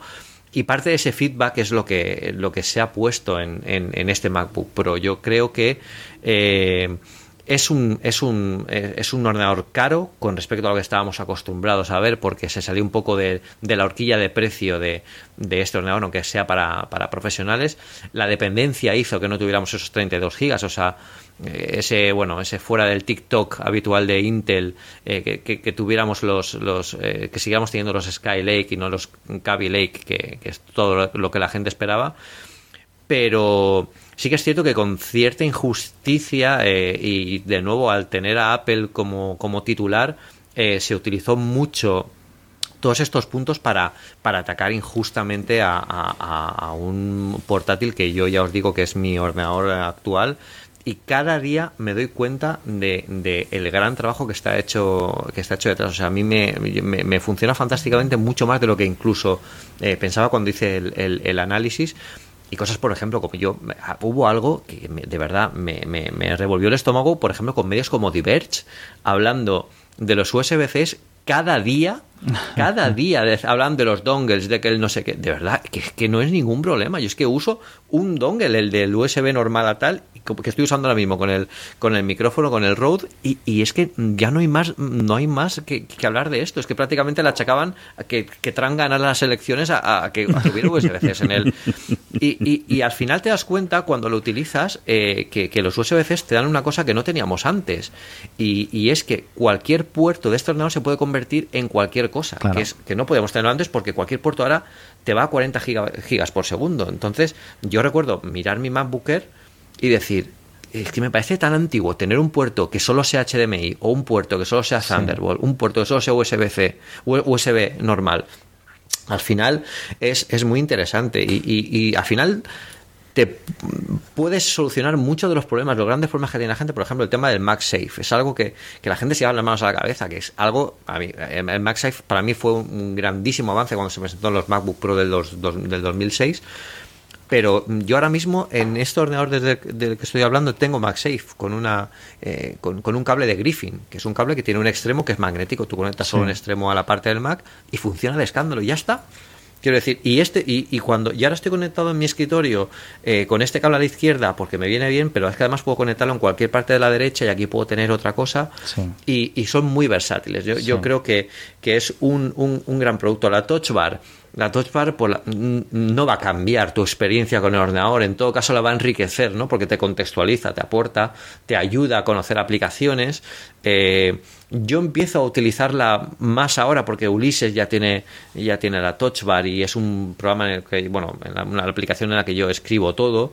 Eh, muchas aplicaciones como por ejemplo Spark, que estoy probando en escritorio, tiene una, un uso de la touch bar fantástico para clasificar cosas que, que me es súper útil porque las, los botones que tienes en pantalla los tienes justo al alcance de los dedos, ¿no? Uh -huh. Pero al final no es algo que te vaya a cambiar la vida. A mí lo que me cambia la vida de este portátil es que, pues, pues que, sea, que tenga mucha menos envergadura la pantalla, que es uh -huh. un, una, una, delicia de pantalla. Sí el teclado, que yo personalmente prefiero estos teclados eh, más bajos, y luego el diseño, que este gris espacial, vamos, a, a, a, ¿cuándo fue? Ayer estaba en el hotel y, y, y, lo, y, lo, tenía en la cama mientras eh, estaba trabajando viendo la tele eh, y con el ordenador en, en, en, en las piernas y, y, pensando, es que es muy bonito este ordenador. esto, esto, se lo he dicho a la gente que es muy bonito, pero es que claro, en el artículo tengo que decir, es, tiene un muy buen diseño, porque si digo que es muy bonito, los 40 primeros comentarios son, vamos, y es que solo ves lo bonito, no sé. es un poco complicado, pero es cierto que, que es un ordenador que, que eh, con el día a día se usa, se usa muy bien. Yo sí. no he notado. El tema de 16 gigas, yo venía de uno de 4. Es que si, si fuera el tema de la memoria RAM, por ejemplo, yo con mi MacBook Air de 2011 no podría haber vivido hasta, hasta ahora. Sí. Y, y, entiendo los requerimientos ¿eh? de la gente, de los que quieren los 32 GB de RAM, están en su completo derecho y entiendo que sería un ordenador fantástico, pero bueno, sí. Apple no ha podido llegar y esto va a traer consecuencias que seguramente veremos de aquí a poco, en unos sí. años.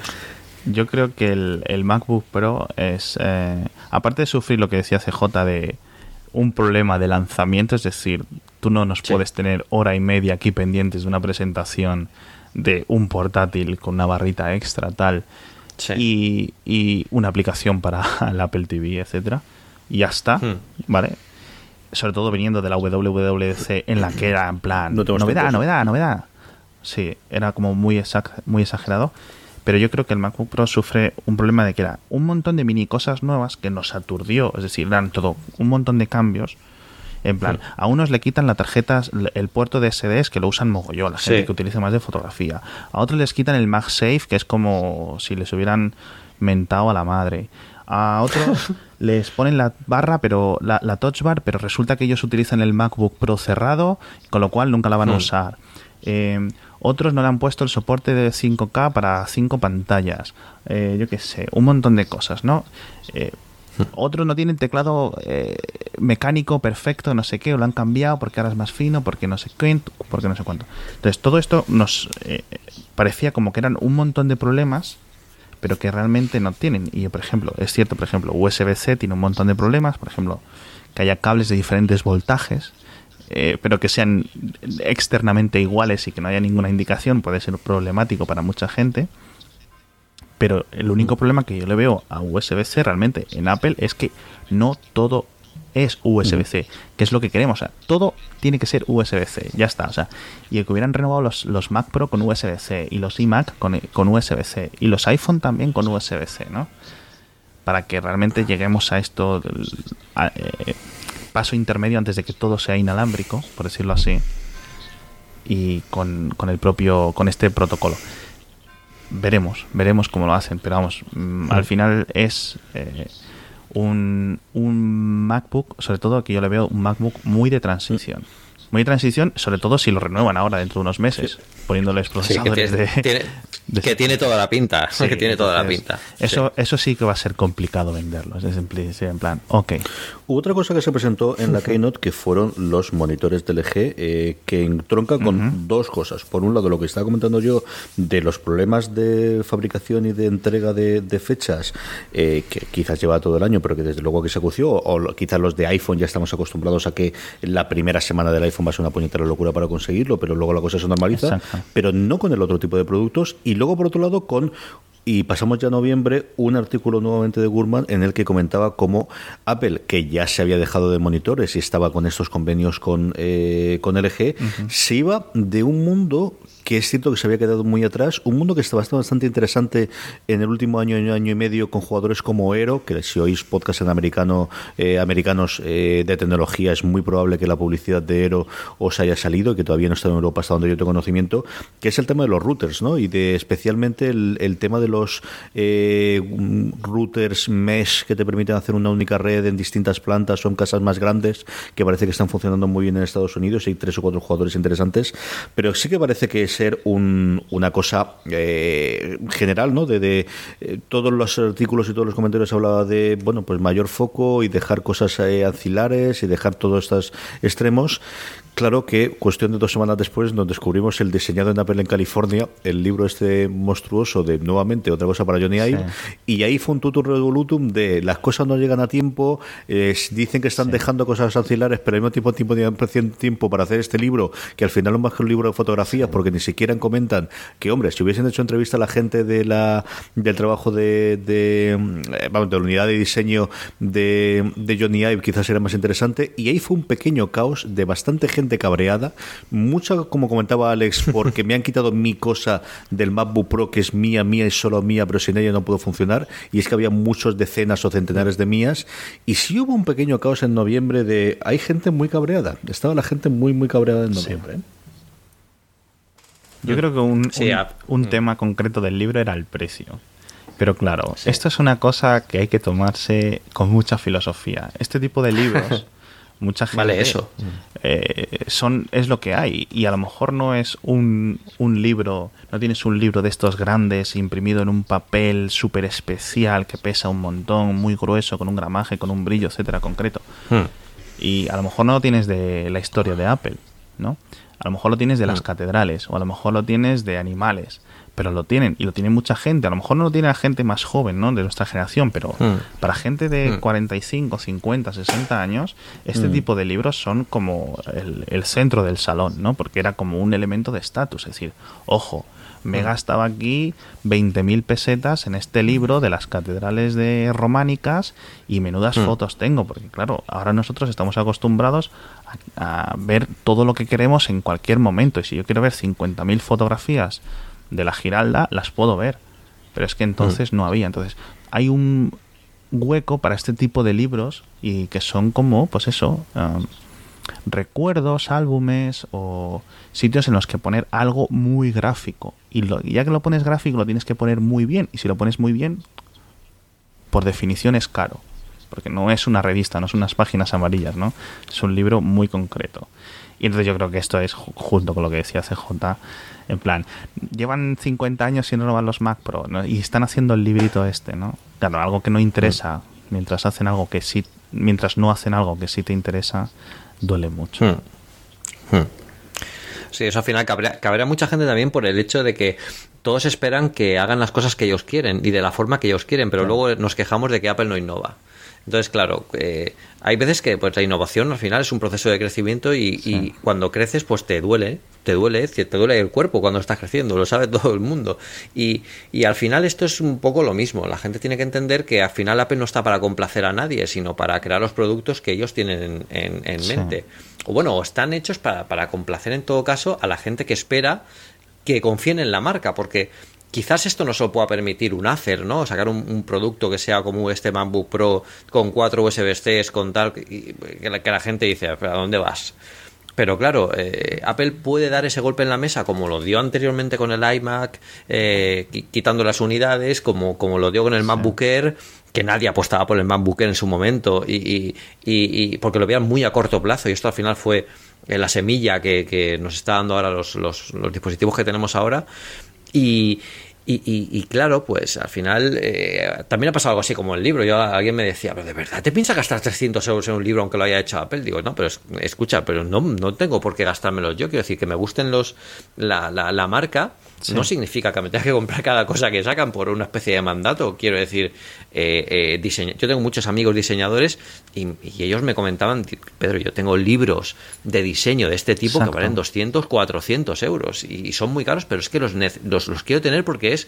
Eh, casi parte de la cultura de mi profesión, ¿no? Y, esto quizás se ha hecho para, para, ese tipo de gente, ¿no? Gente que, que, conecta con la marca y que también pues le, gusta tener ese contacto físico con este tipo de, de, productos. Y, y, bueno, pues eh, yo no, no, he podido verlo aún, eh, eh, pero bueno, yo creo que el objetivo está, está bastante claro con, con el libro pero sí que es verdad que fue otro movimiento más que, quiso que, que quizá cabreara más a la gente porque como tú dices parece que estén haciendo cosas que no es lo que yo quiero que estén haciendo. Sí, tal cual. Y llegamos a diciembre. En diciembre tenemos, eh, en tema más localista, eh, la llegada de Apple Pay a España eh, con mucho más partners y además con partners distintos de los que yo esperaba si me hubieses preguntado hace cuatro o cinco meses. Y ahí, Pedro, que además tuvieron el scoop en, Apple Esfera de la llegada a Santander, podemos comentar alguna cosita.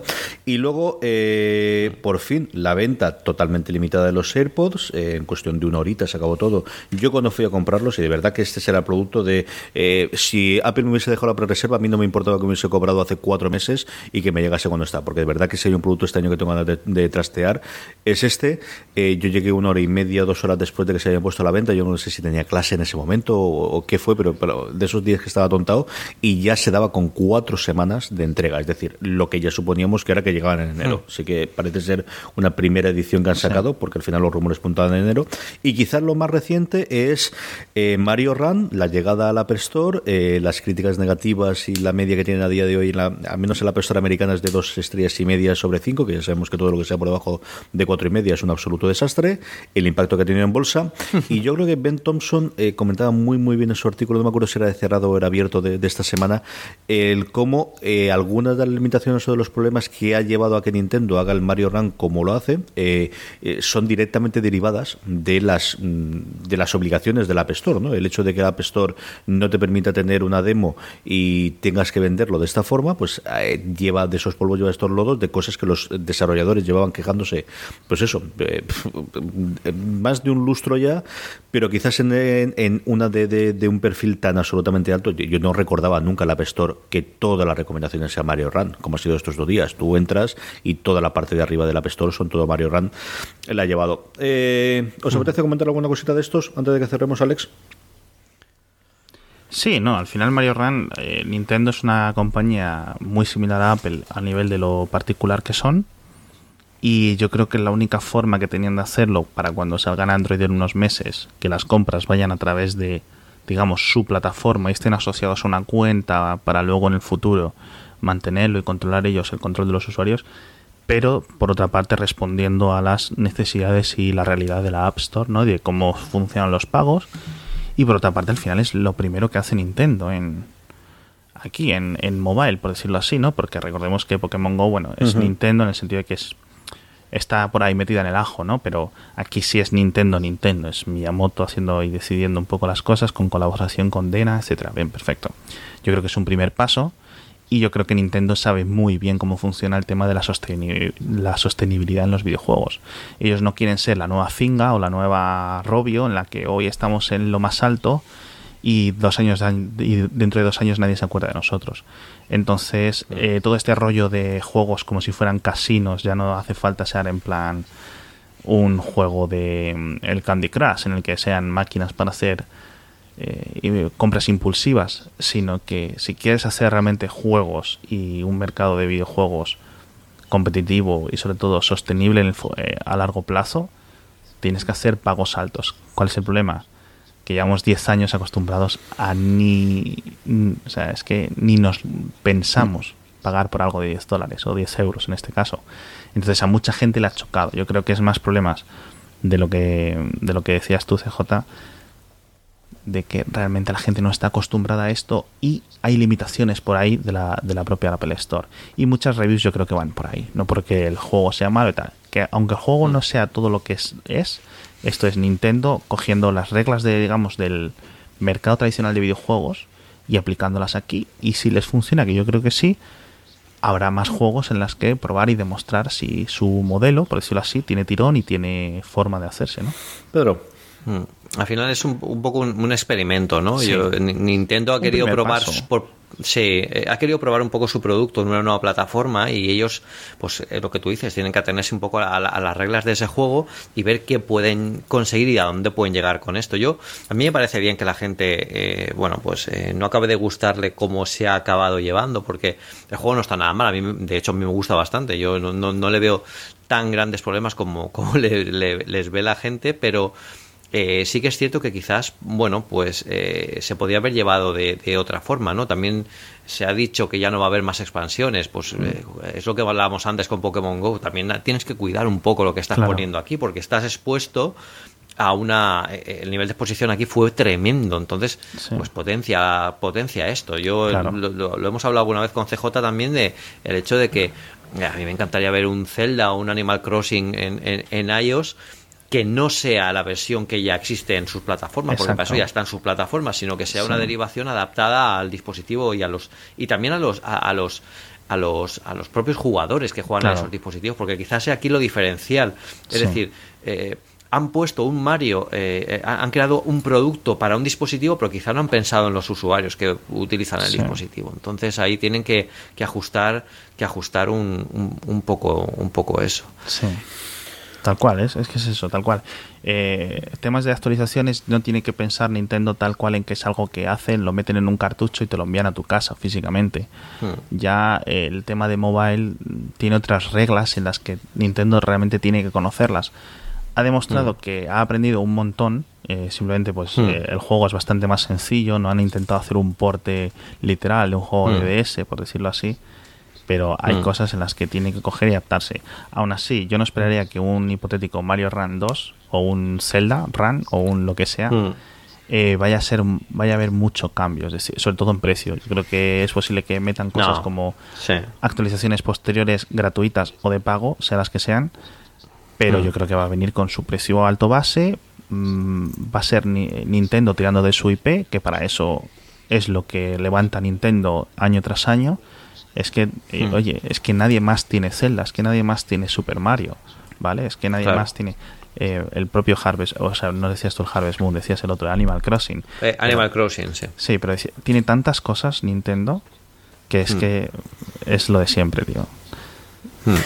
Hasta aquí el repasito que hemos hecho del año 2016. Eh, todavía nos queda un pelín de hablar porque preguntamos en nuestro grupo de Telegram, como decía antes eh, Pedro, en el que la gente está muy activa, eh, dos preguntitas muy rápidas, que eran cuáles son las tres cosas más importantes que han pasado en el mundo de Apple en el 2016 y qué es lo que esperan para el 2017. Y vamos a hacer un repaso rapidito de todo eso.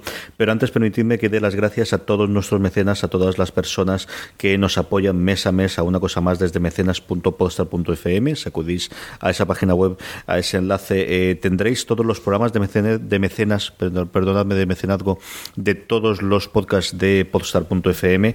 Eh, mi agradecimiento esta semana a FarmMike, que se ha sumado a nuestros mecenas, ya son 16 las personas que mes a mes, con la aportación desde un euro al mes, nos ayudan para hacer cada vez más y mejores cosas en una cosa más. Recordad que eh, entre las distintas ventajas y privilegios que tienen los mecenas, dependiendo evidentemente del nivel, que es como tener pues eh, programas exclusivos, el programa que hago todos los fines de semana con distintos eh, miembros de Postar FM, cosas como este programa, que se lo hemos colgado antes a los mecenas, si eres mecenas lo estás oyendo en el día de Nochebuena, aproximadamente entre Nochebuena y Navidad, mientras que eh, en abierto, por así decirlo, en el, para el resto de la gente, de los suscriptores de una cosa más, lo hemos puesto eh, para de cara a Nochevieja, han tenido una semana antes para poder ir este repaso de 2016 que estamos haciendo con Pedro Andar y con Alex Barredo, y que además tenemos sorteo, a partir de este mes ya hemos empezado con los sorteos y tenemos un sorteo para los eh, mecenas de una cosa más de la sexta temporada de DVD en DVD de The Walking Dead, gentileza de Fox International Channels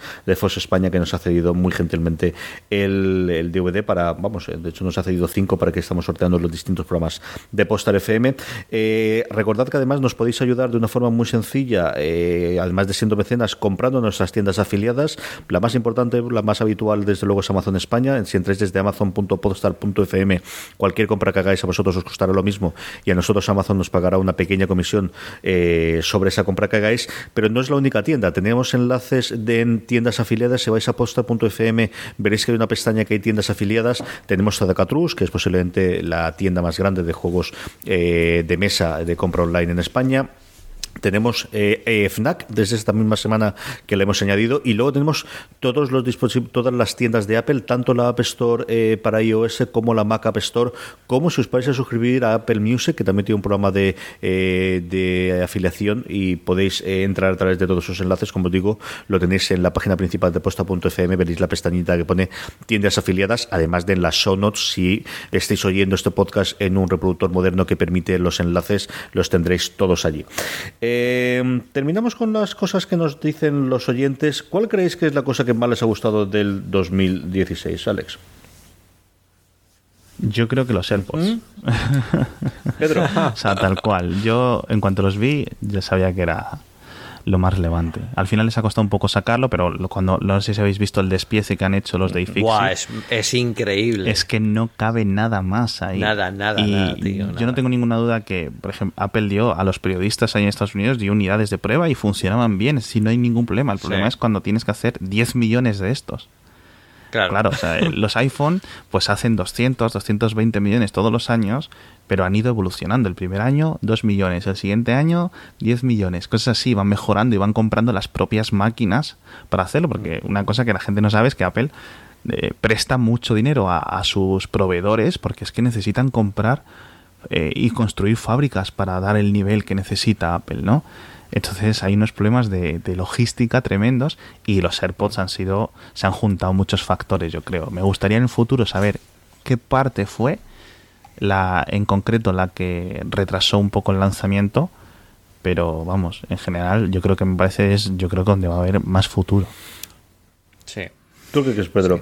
Yo, yo para mí, yo, bueno, los, ahora que eh, llevo probando los AirPods eh, un par de semanas. Eh, yo estoy absolutamente encantado con ellos. Me han vuelto a descubrir un poco el, sentido de, poder usar unos auriculares en, eh, y, darte cuenta de, de, lo anticuados que me parecen ahora los de cables, pero no porque lleven cables, sino por todas las cosas y lo bien que funcionan esto. Es que la sincronización es, es, magia, es que no se puede describir de otra forma. La cápsula que, el estuche que guarda los AirPods me parece una mm. idea fantástica, además está muy bien hecha, son ligeros. Yo estoy encantadísimo, yo creo que va a ser un producto además que tiene un precio bastante asequible. Creo que Eduardo Arcos ponía en su Twitter el otro día los precios del resto de productos similares de otras marcas que son bastante más caros que los de los AirPods, para la gente que dice que, que son productos caros. Y, y la verdad es que yo creo que va a ser uno de los productos del año. Y bueno, eh, las ventas es que ya sabéis, bueno, mirad Wallapop, es que están vendiéndolos a 500 euros. O sea, es una completa barbaridad eh, eh, lo, que, lo que pueden vender de, de estas cosas que también tienen que lanzarles un mensaje, un mensaje a Apple. Es que la gente quiere la Apple que hace estas cosas, que, que, coge una cosa que nadie espera que se pueda mejorar y entonces te sacan unos AirPods. Sí, y es, un, es, es, algo, es algo importante. Y luego también de este año yo destacaría eh, Apple Pay en España, ¿no? Que, por, lo menos nos hemos puesto a la altura de, del resto de otros países. Yo creo que es una comodidad para mí impresionante. Yo solo pago con Apple Pay ahora, a no ser que no haya datáfonos con contactless, pero prácticamente ya me conocen como el del reloj, eh, allí en la cafetería de la oficina. Ya está aquí el del reloj. Y sí, y, sí, y, y así, sí. el, Apple Pay tiene una cosa y es que funciona excesivamente bien. O sea, no te lo esperas que funcione tan bien. Yo estoy con me fui de cena, me fui de cena con en la oficina el otro día también y me di cuenta de que se pagan muy rápido con eso. no, pero tú ves otras soluciones. No, aquí está Samsung Pay, aquí está la BBVA Wallet o el Vodafone Wallet, no sé qué. No, no tiene nada que ver. Y luego es en plan, bueno, desbloqueo el móvil, busco la aplicación, activo el NFC, no lo reconoce. Se te quedas ahí con cara, los de detrás de la cola mirándote qué hace el friki este sacando el móvil. Y ojo, tienes que acercarlo de no sé qué. Con el, con el Apple Watch y con el iPhone puedes pagar hasta casi desde el bolsillo. Funciona súper bien, de verdad. es en plan, pack, lo pasas así de cualquier forma y ya está el pago hecho. No te has enterado casi que has pagado. Mientras que con lo otro es como muy eh, engorroso, ¿no? yo creo que es muy forzado. la diferencia de todo lo que. de muchas de las cosas que hace Apple, ¿no? Y los, tanto los AirPods que dices tú y que decías de los precios que mencionó Eduardo, es que es eso. Y ojo, sincronizar los Gear X de Samsung con un Samsung no es, baladí, ¿eh? Tú te piensas que tú te compras tu Samsung de 800 euros, tus Gear X de 300 euros y es en plan, voy aquí al menú de Bluetooth, pim pam, pim pam. No, cuando te quieres dar cuenta se han desincronizado, te has puesto no sé qué, no sé cuánto. No, complicado. Mm. Los AirPods, todo lo contrario. Y al final es un poco lo que la gente va valorando y se le va entrando un poco en la cabeza, que es un mm. poco lo que, lo que Apple vende, ¿no? Este tipo de experiencia al final la, naturalidad, la experiencia de usuario a nivel de convertirlo en algo natural, que no sea forzado, que cualquiera pueda utilizarlo, que sea, es acercarlo al móvil y te lo pones en el oído, no tienes que tocar nada ni hacer nada, y es, eso lo que tiene que conseguir, hacer desaparecer a la tecnología, que es lo que hacen estos productos. Nuestra querida audiencia ha tenido una, mm, vamos, eh, igualadísimo hasta el final. Yo estaba viendo la respuesta, digo, no sé cuál va a ser al final, pero prácticamente idéntica, pero es cierto con un poquito de cabeza, el iPhone 7. Es cierto que en sus distintas variantes hemos tenido respuestas de iPhone 7, el hecho de que no tenía jack, el que saliese por fin en negro, que yo creo que es una cosa que también ha sido atractivo, ¿no? El, En negro, negro, ¿no? Y además en dos negros tan bonitos. Sí, yo creo que mm, el juego este de modelo nuevo, sacamos color nuevo y además mola más que todos los colores anteriores. Chico, no sé cómo lo está haciendo, pero llevan cuatro o cinco ciclos haciéndolo. Eh, alucinantemente bien. ¿eh? Yo creo que el año que viene tiene que hacer algo en azul. O había, había un rumor de un verde, ¿no? Para este año, ¿recuerdas? Azul hablamos Pedro y yo un verde, en su momento. El verde no Estaría chulo. El, azul, yo, yo espero uno en, en azul así oscuro o en azul incluso llamativo, no sé. El azul también puede ser un, un buen color. Yo creo que le quedan bastantes colores. Bueno, según las mujeres hay un montón más de colores de los que pensamos nosotros, ¿eh? que, que lo sepáis. Yo contaría que hay unos 20 colores, pero no, o sea, hay bastantes más. Como os digo, el iPhone 7 ha estado tarín, tarín con los AirPods, que era la otra, se ha quedado uno o dos votos de diferencia. Y luego tenemos MacBook Pro, yo creo que también por la cercanía de, de cuando ha salido y por bueno pues toda la movida que ha habido. Y luego tenemos pues iCloud Drive por un lado, el no al FBI, que hemos comentado al principio cuando ha hablado de, de febrero, el tema de de, que el campus nuevo que parece que, se abra para el año que viene, es decir, distintas respuestas, como os digo, pero fundamentalmente los tres, desde luego, eh, que hay el iPad Pro, también en alguno de los casos el del 9,7 pulgadas, pero destacadísimos con respecto al resto, primero eh, muy parejos entre sí, y Apple Pay en España también, eh, parejos entre sí, el iPhone 7 y los AirPods, y posteriormente el MacBook Pro, y luego ya todo el resto. Y luego, como cosas que quieren para el 2017, lo más demandado es el iPhone 8, y además digo iPhone 8 porque no hay nadie que haya dicho 7S, eh, ni, el iPhone nuevo, ni no, no, no.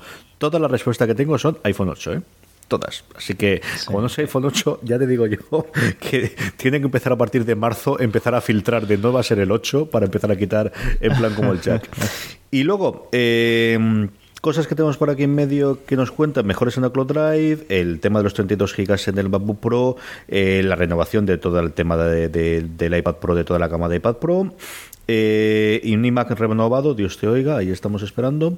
Y bueno, eh, viendo por dónde van a funcionar, ¿no? Y esto es más o menos, y la que más me ha gustado a mí, que es, que espero para el 2017 que me sorprendan, que es una gran respuesta para terminar. O sea, esto es una gran respuesta, sí, sí. sí.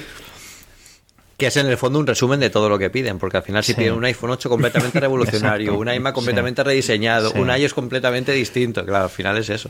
Claro, exacto. O sea, un iPad triangular, no, cualquier cosa, pero que algo que no te esperes, ¿no? Eso sí es, es, la clave, yo creo, de Apple. Muy bien, pues yo creo que hasta aquí podemos ir cerrando el programa. Total, 15 minutitos que hemos estado hablando Blicky los tres, no he tenido mucho más. Eh, sí, sí.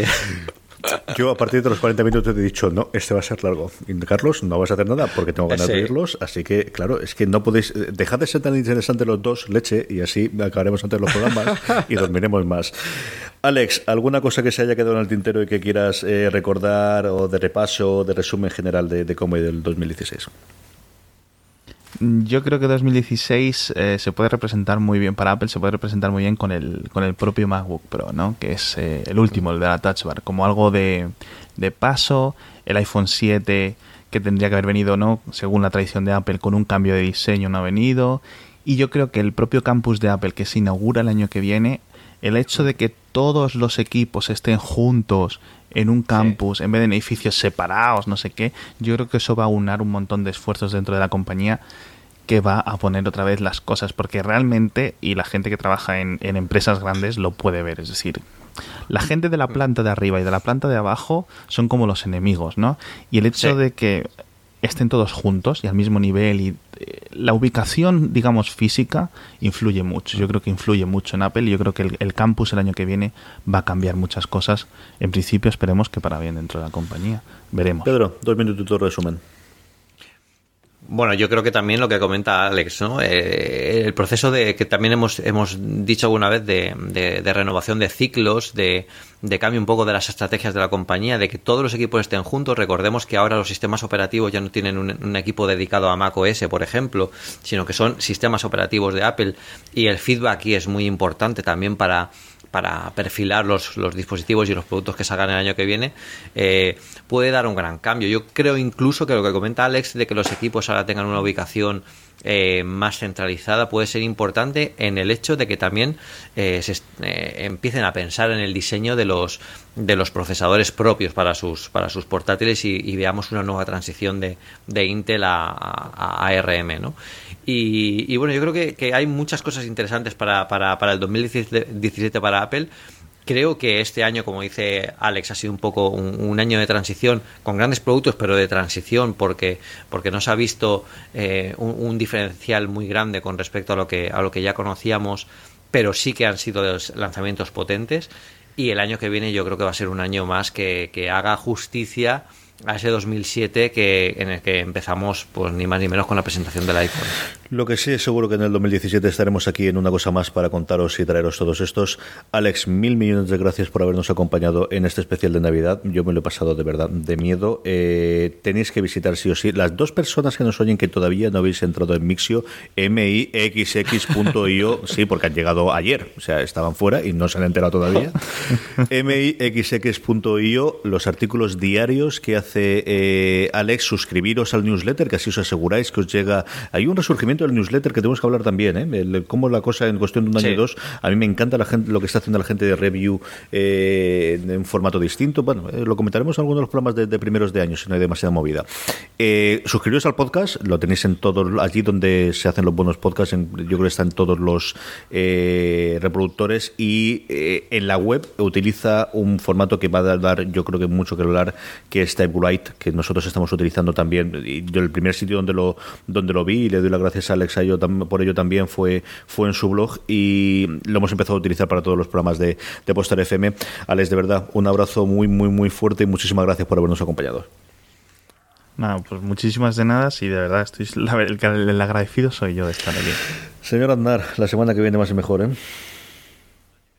Más y mejor, bueno, felices fiestas a todo el mundo, feliz año y, muchas, muchas sorpresas para, para, el año que viene, que seguro que vamos a vivirlas y a compartirlas. Feliz Navidad y feliz año nuevo a todos los mecenas que nos estaréis oyendo ya desde el día 23, 24, 25, no sé exactamente cuándo colgaré, yo espero con muy, muy tarde colgarlo el 24 por la mañana. A todos los demás que os estaréis oyendo esto eh, ya pasadas las Navidades, esperamos que hayáis tenido una muy feliz Navidades y eso sí, como os va a llegar antes de año nuevo, que tengáis una muy feliz salida del 2016 y entrada del 2017 hasta, no la semana que viene, pero en fin, tampoco voy a cambiarlo hasta ahora, hasta la semana que viene en una cosa más. But there is one more thing. And we've managed to keep it secret. Pues nada, 25 minutos, ¿ves? Arreglado todo. Joder. Y yo pensaba, digo, bueno, ahora cuando acabemos cenaré Lo algo. siento, lo siento, lo siento. Ya el desayuno. No, no, no, no, no, no, no, no, perfecto, no, no, mucho, Sí. mucho más interesante esto que la cena, desde luego. Yo cuando he visto que íbamos como por abril Sí, y sí, ese ha sido el momento. Abril ha sido el momento. sí.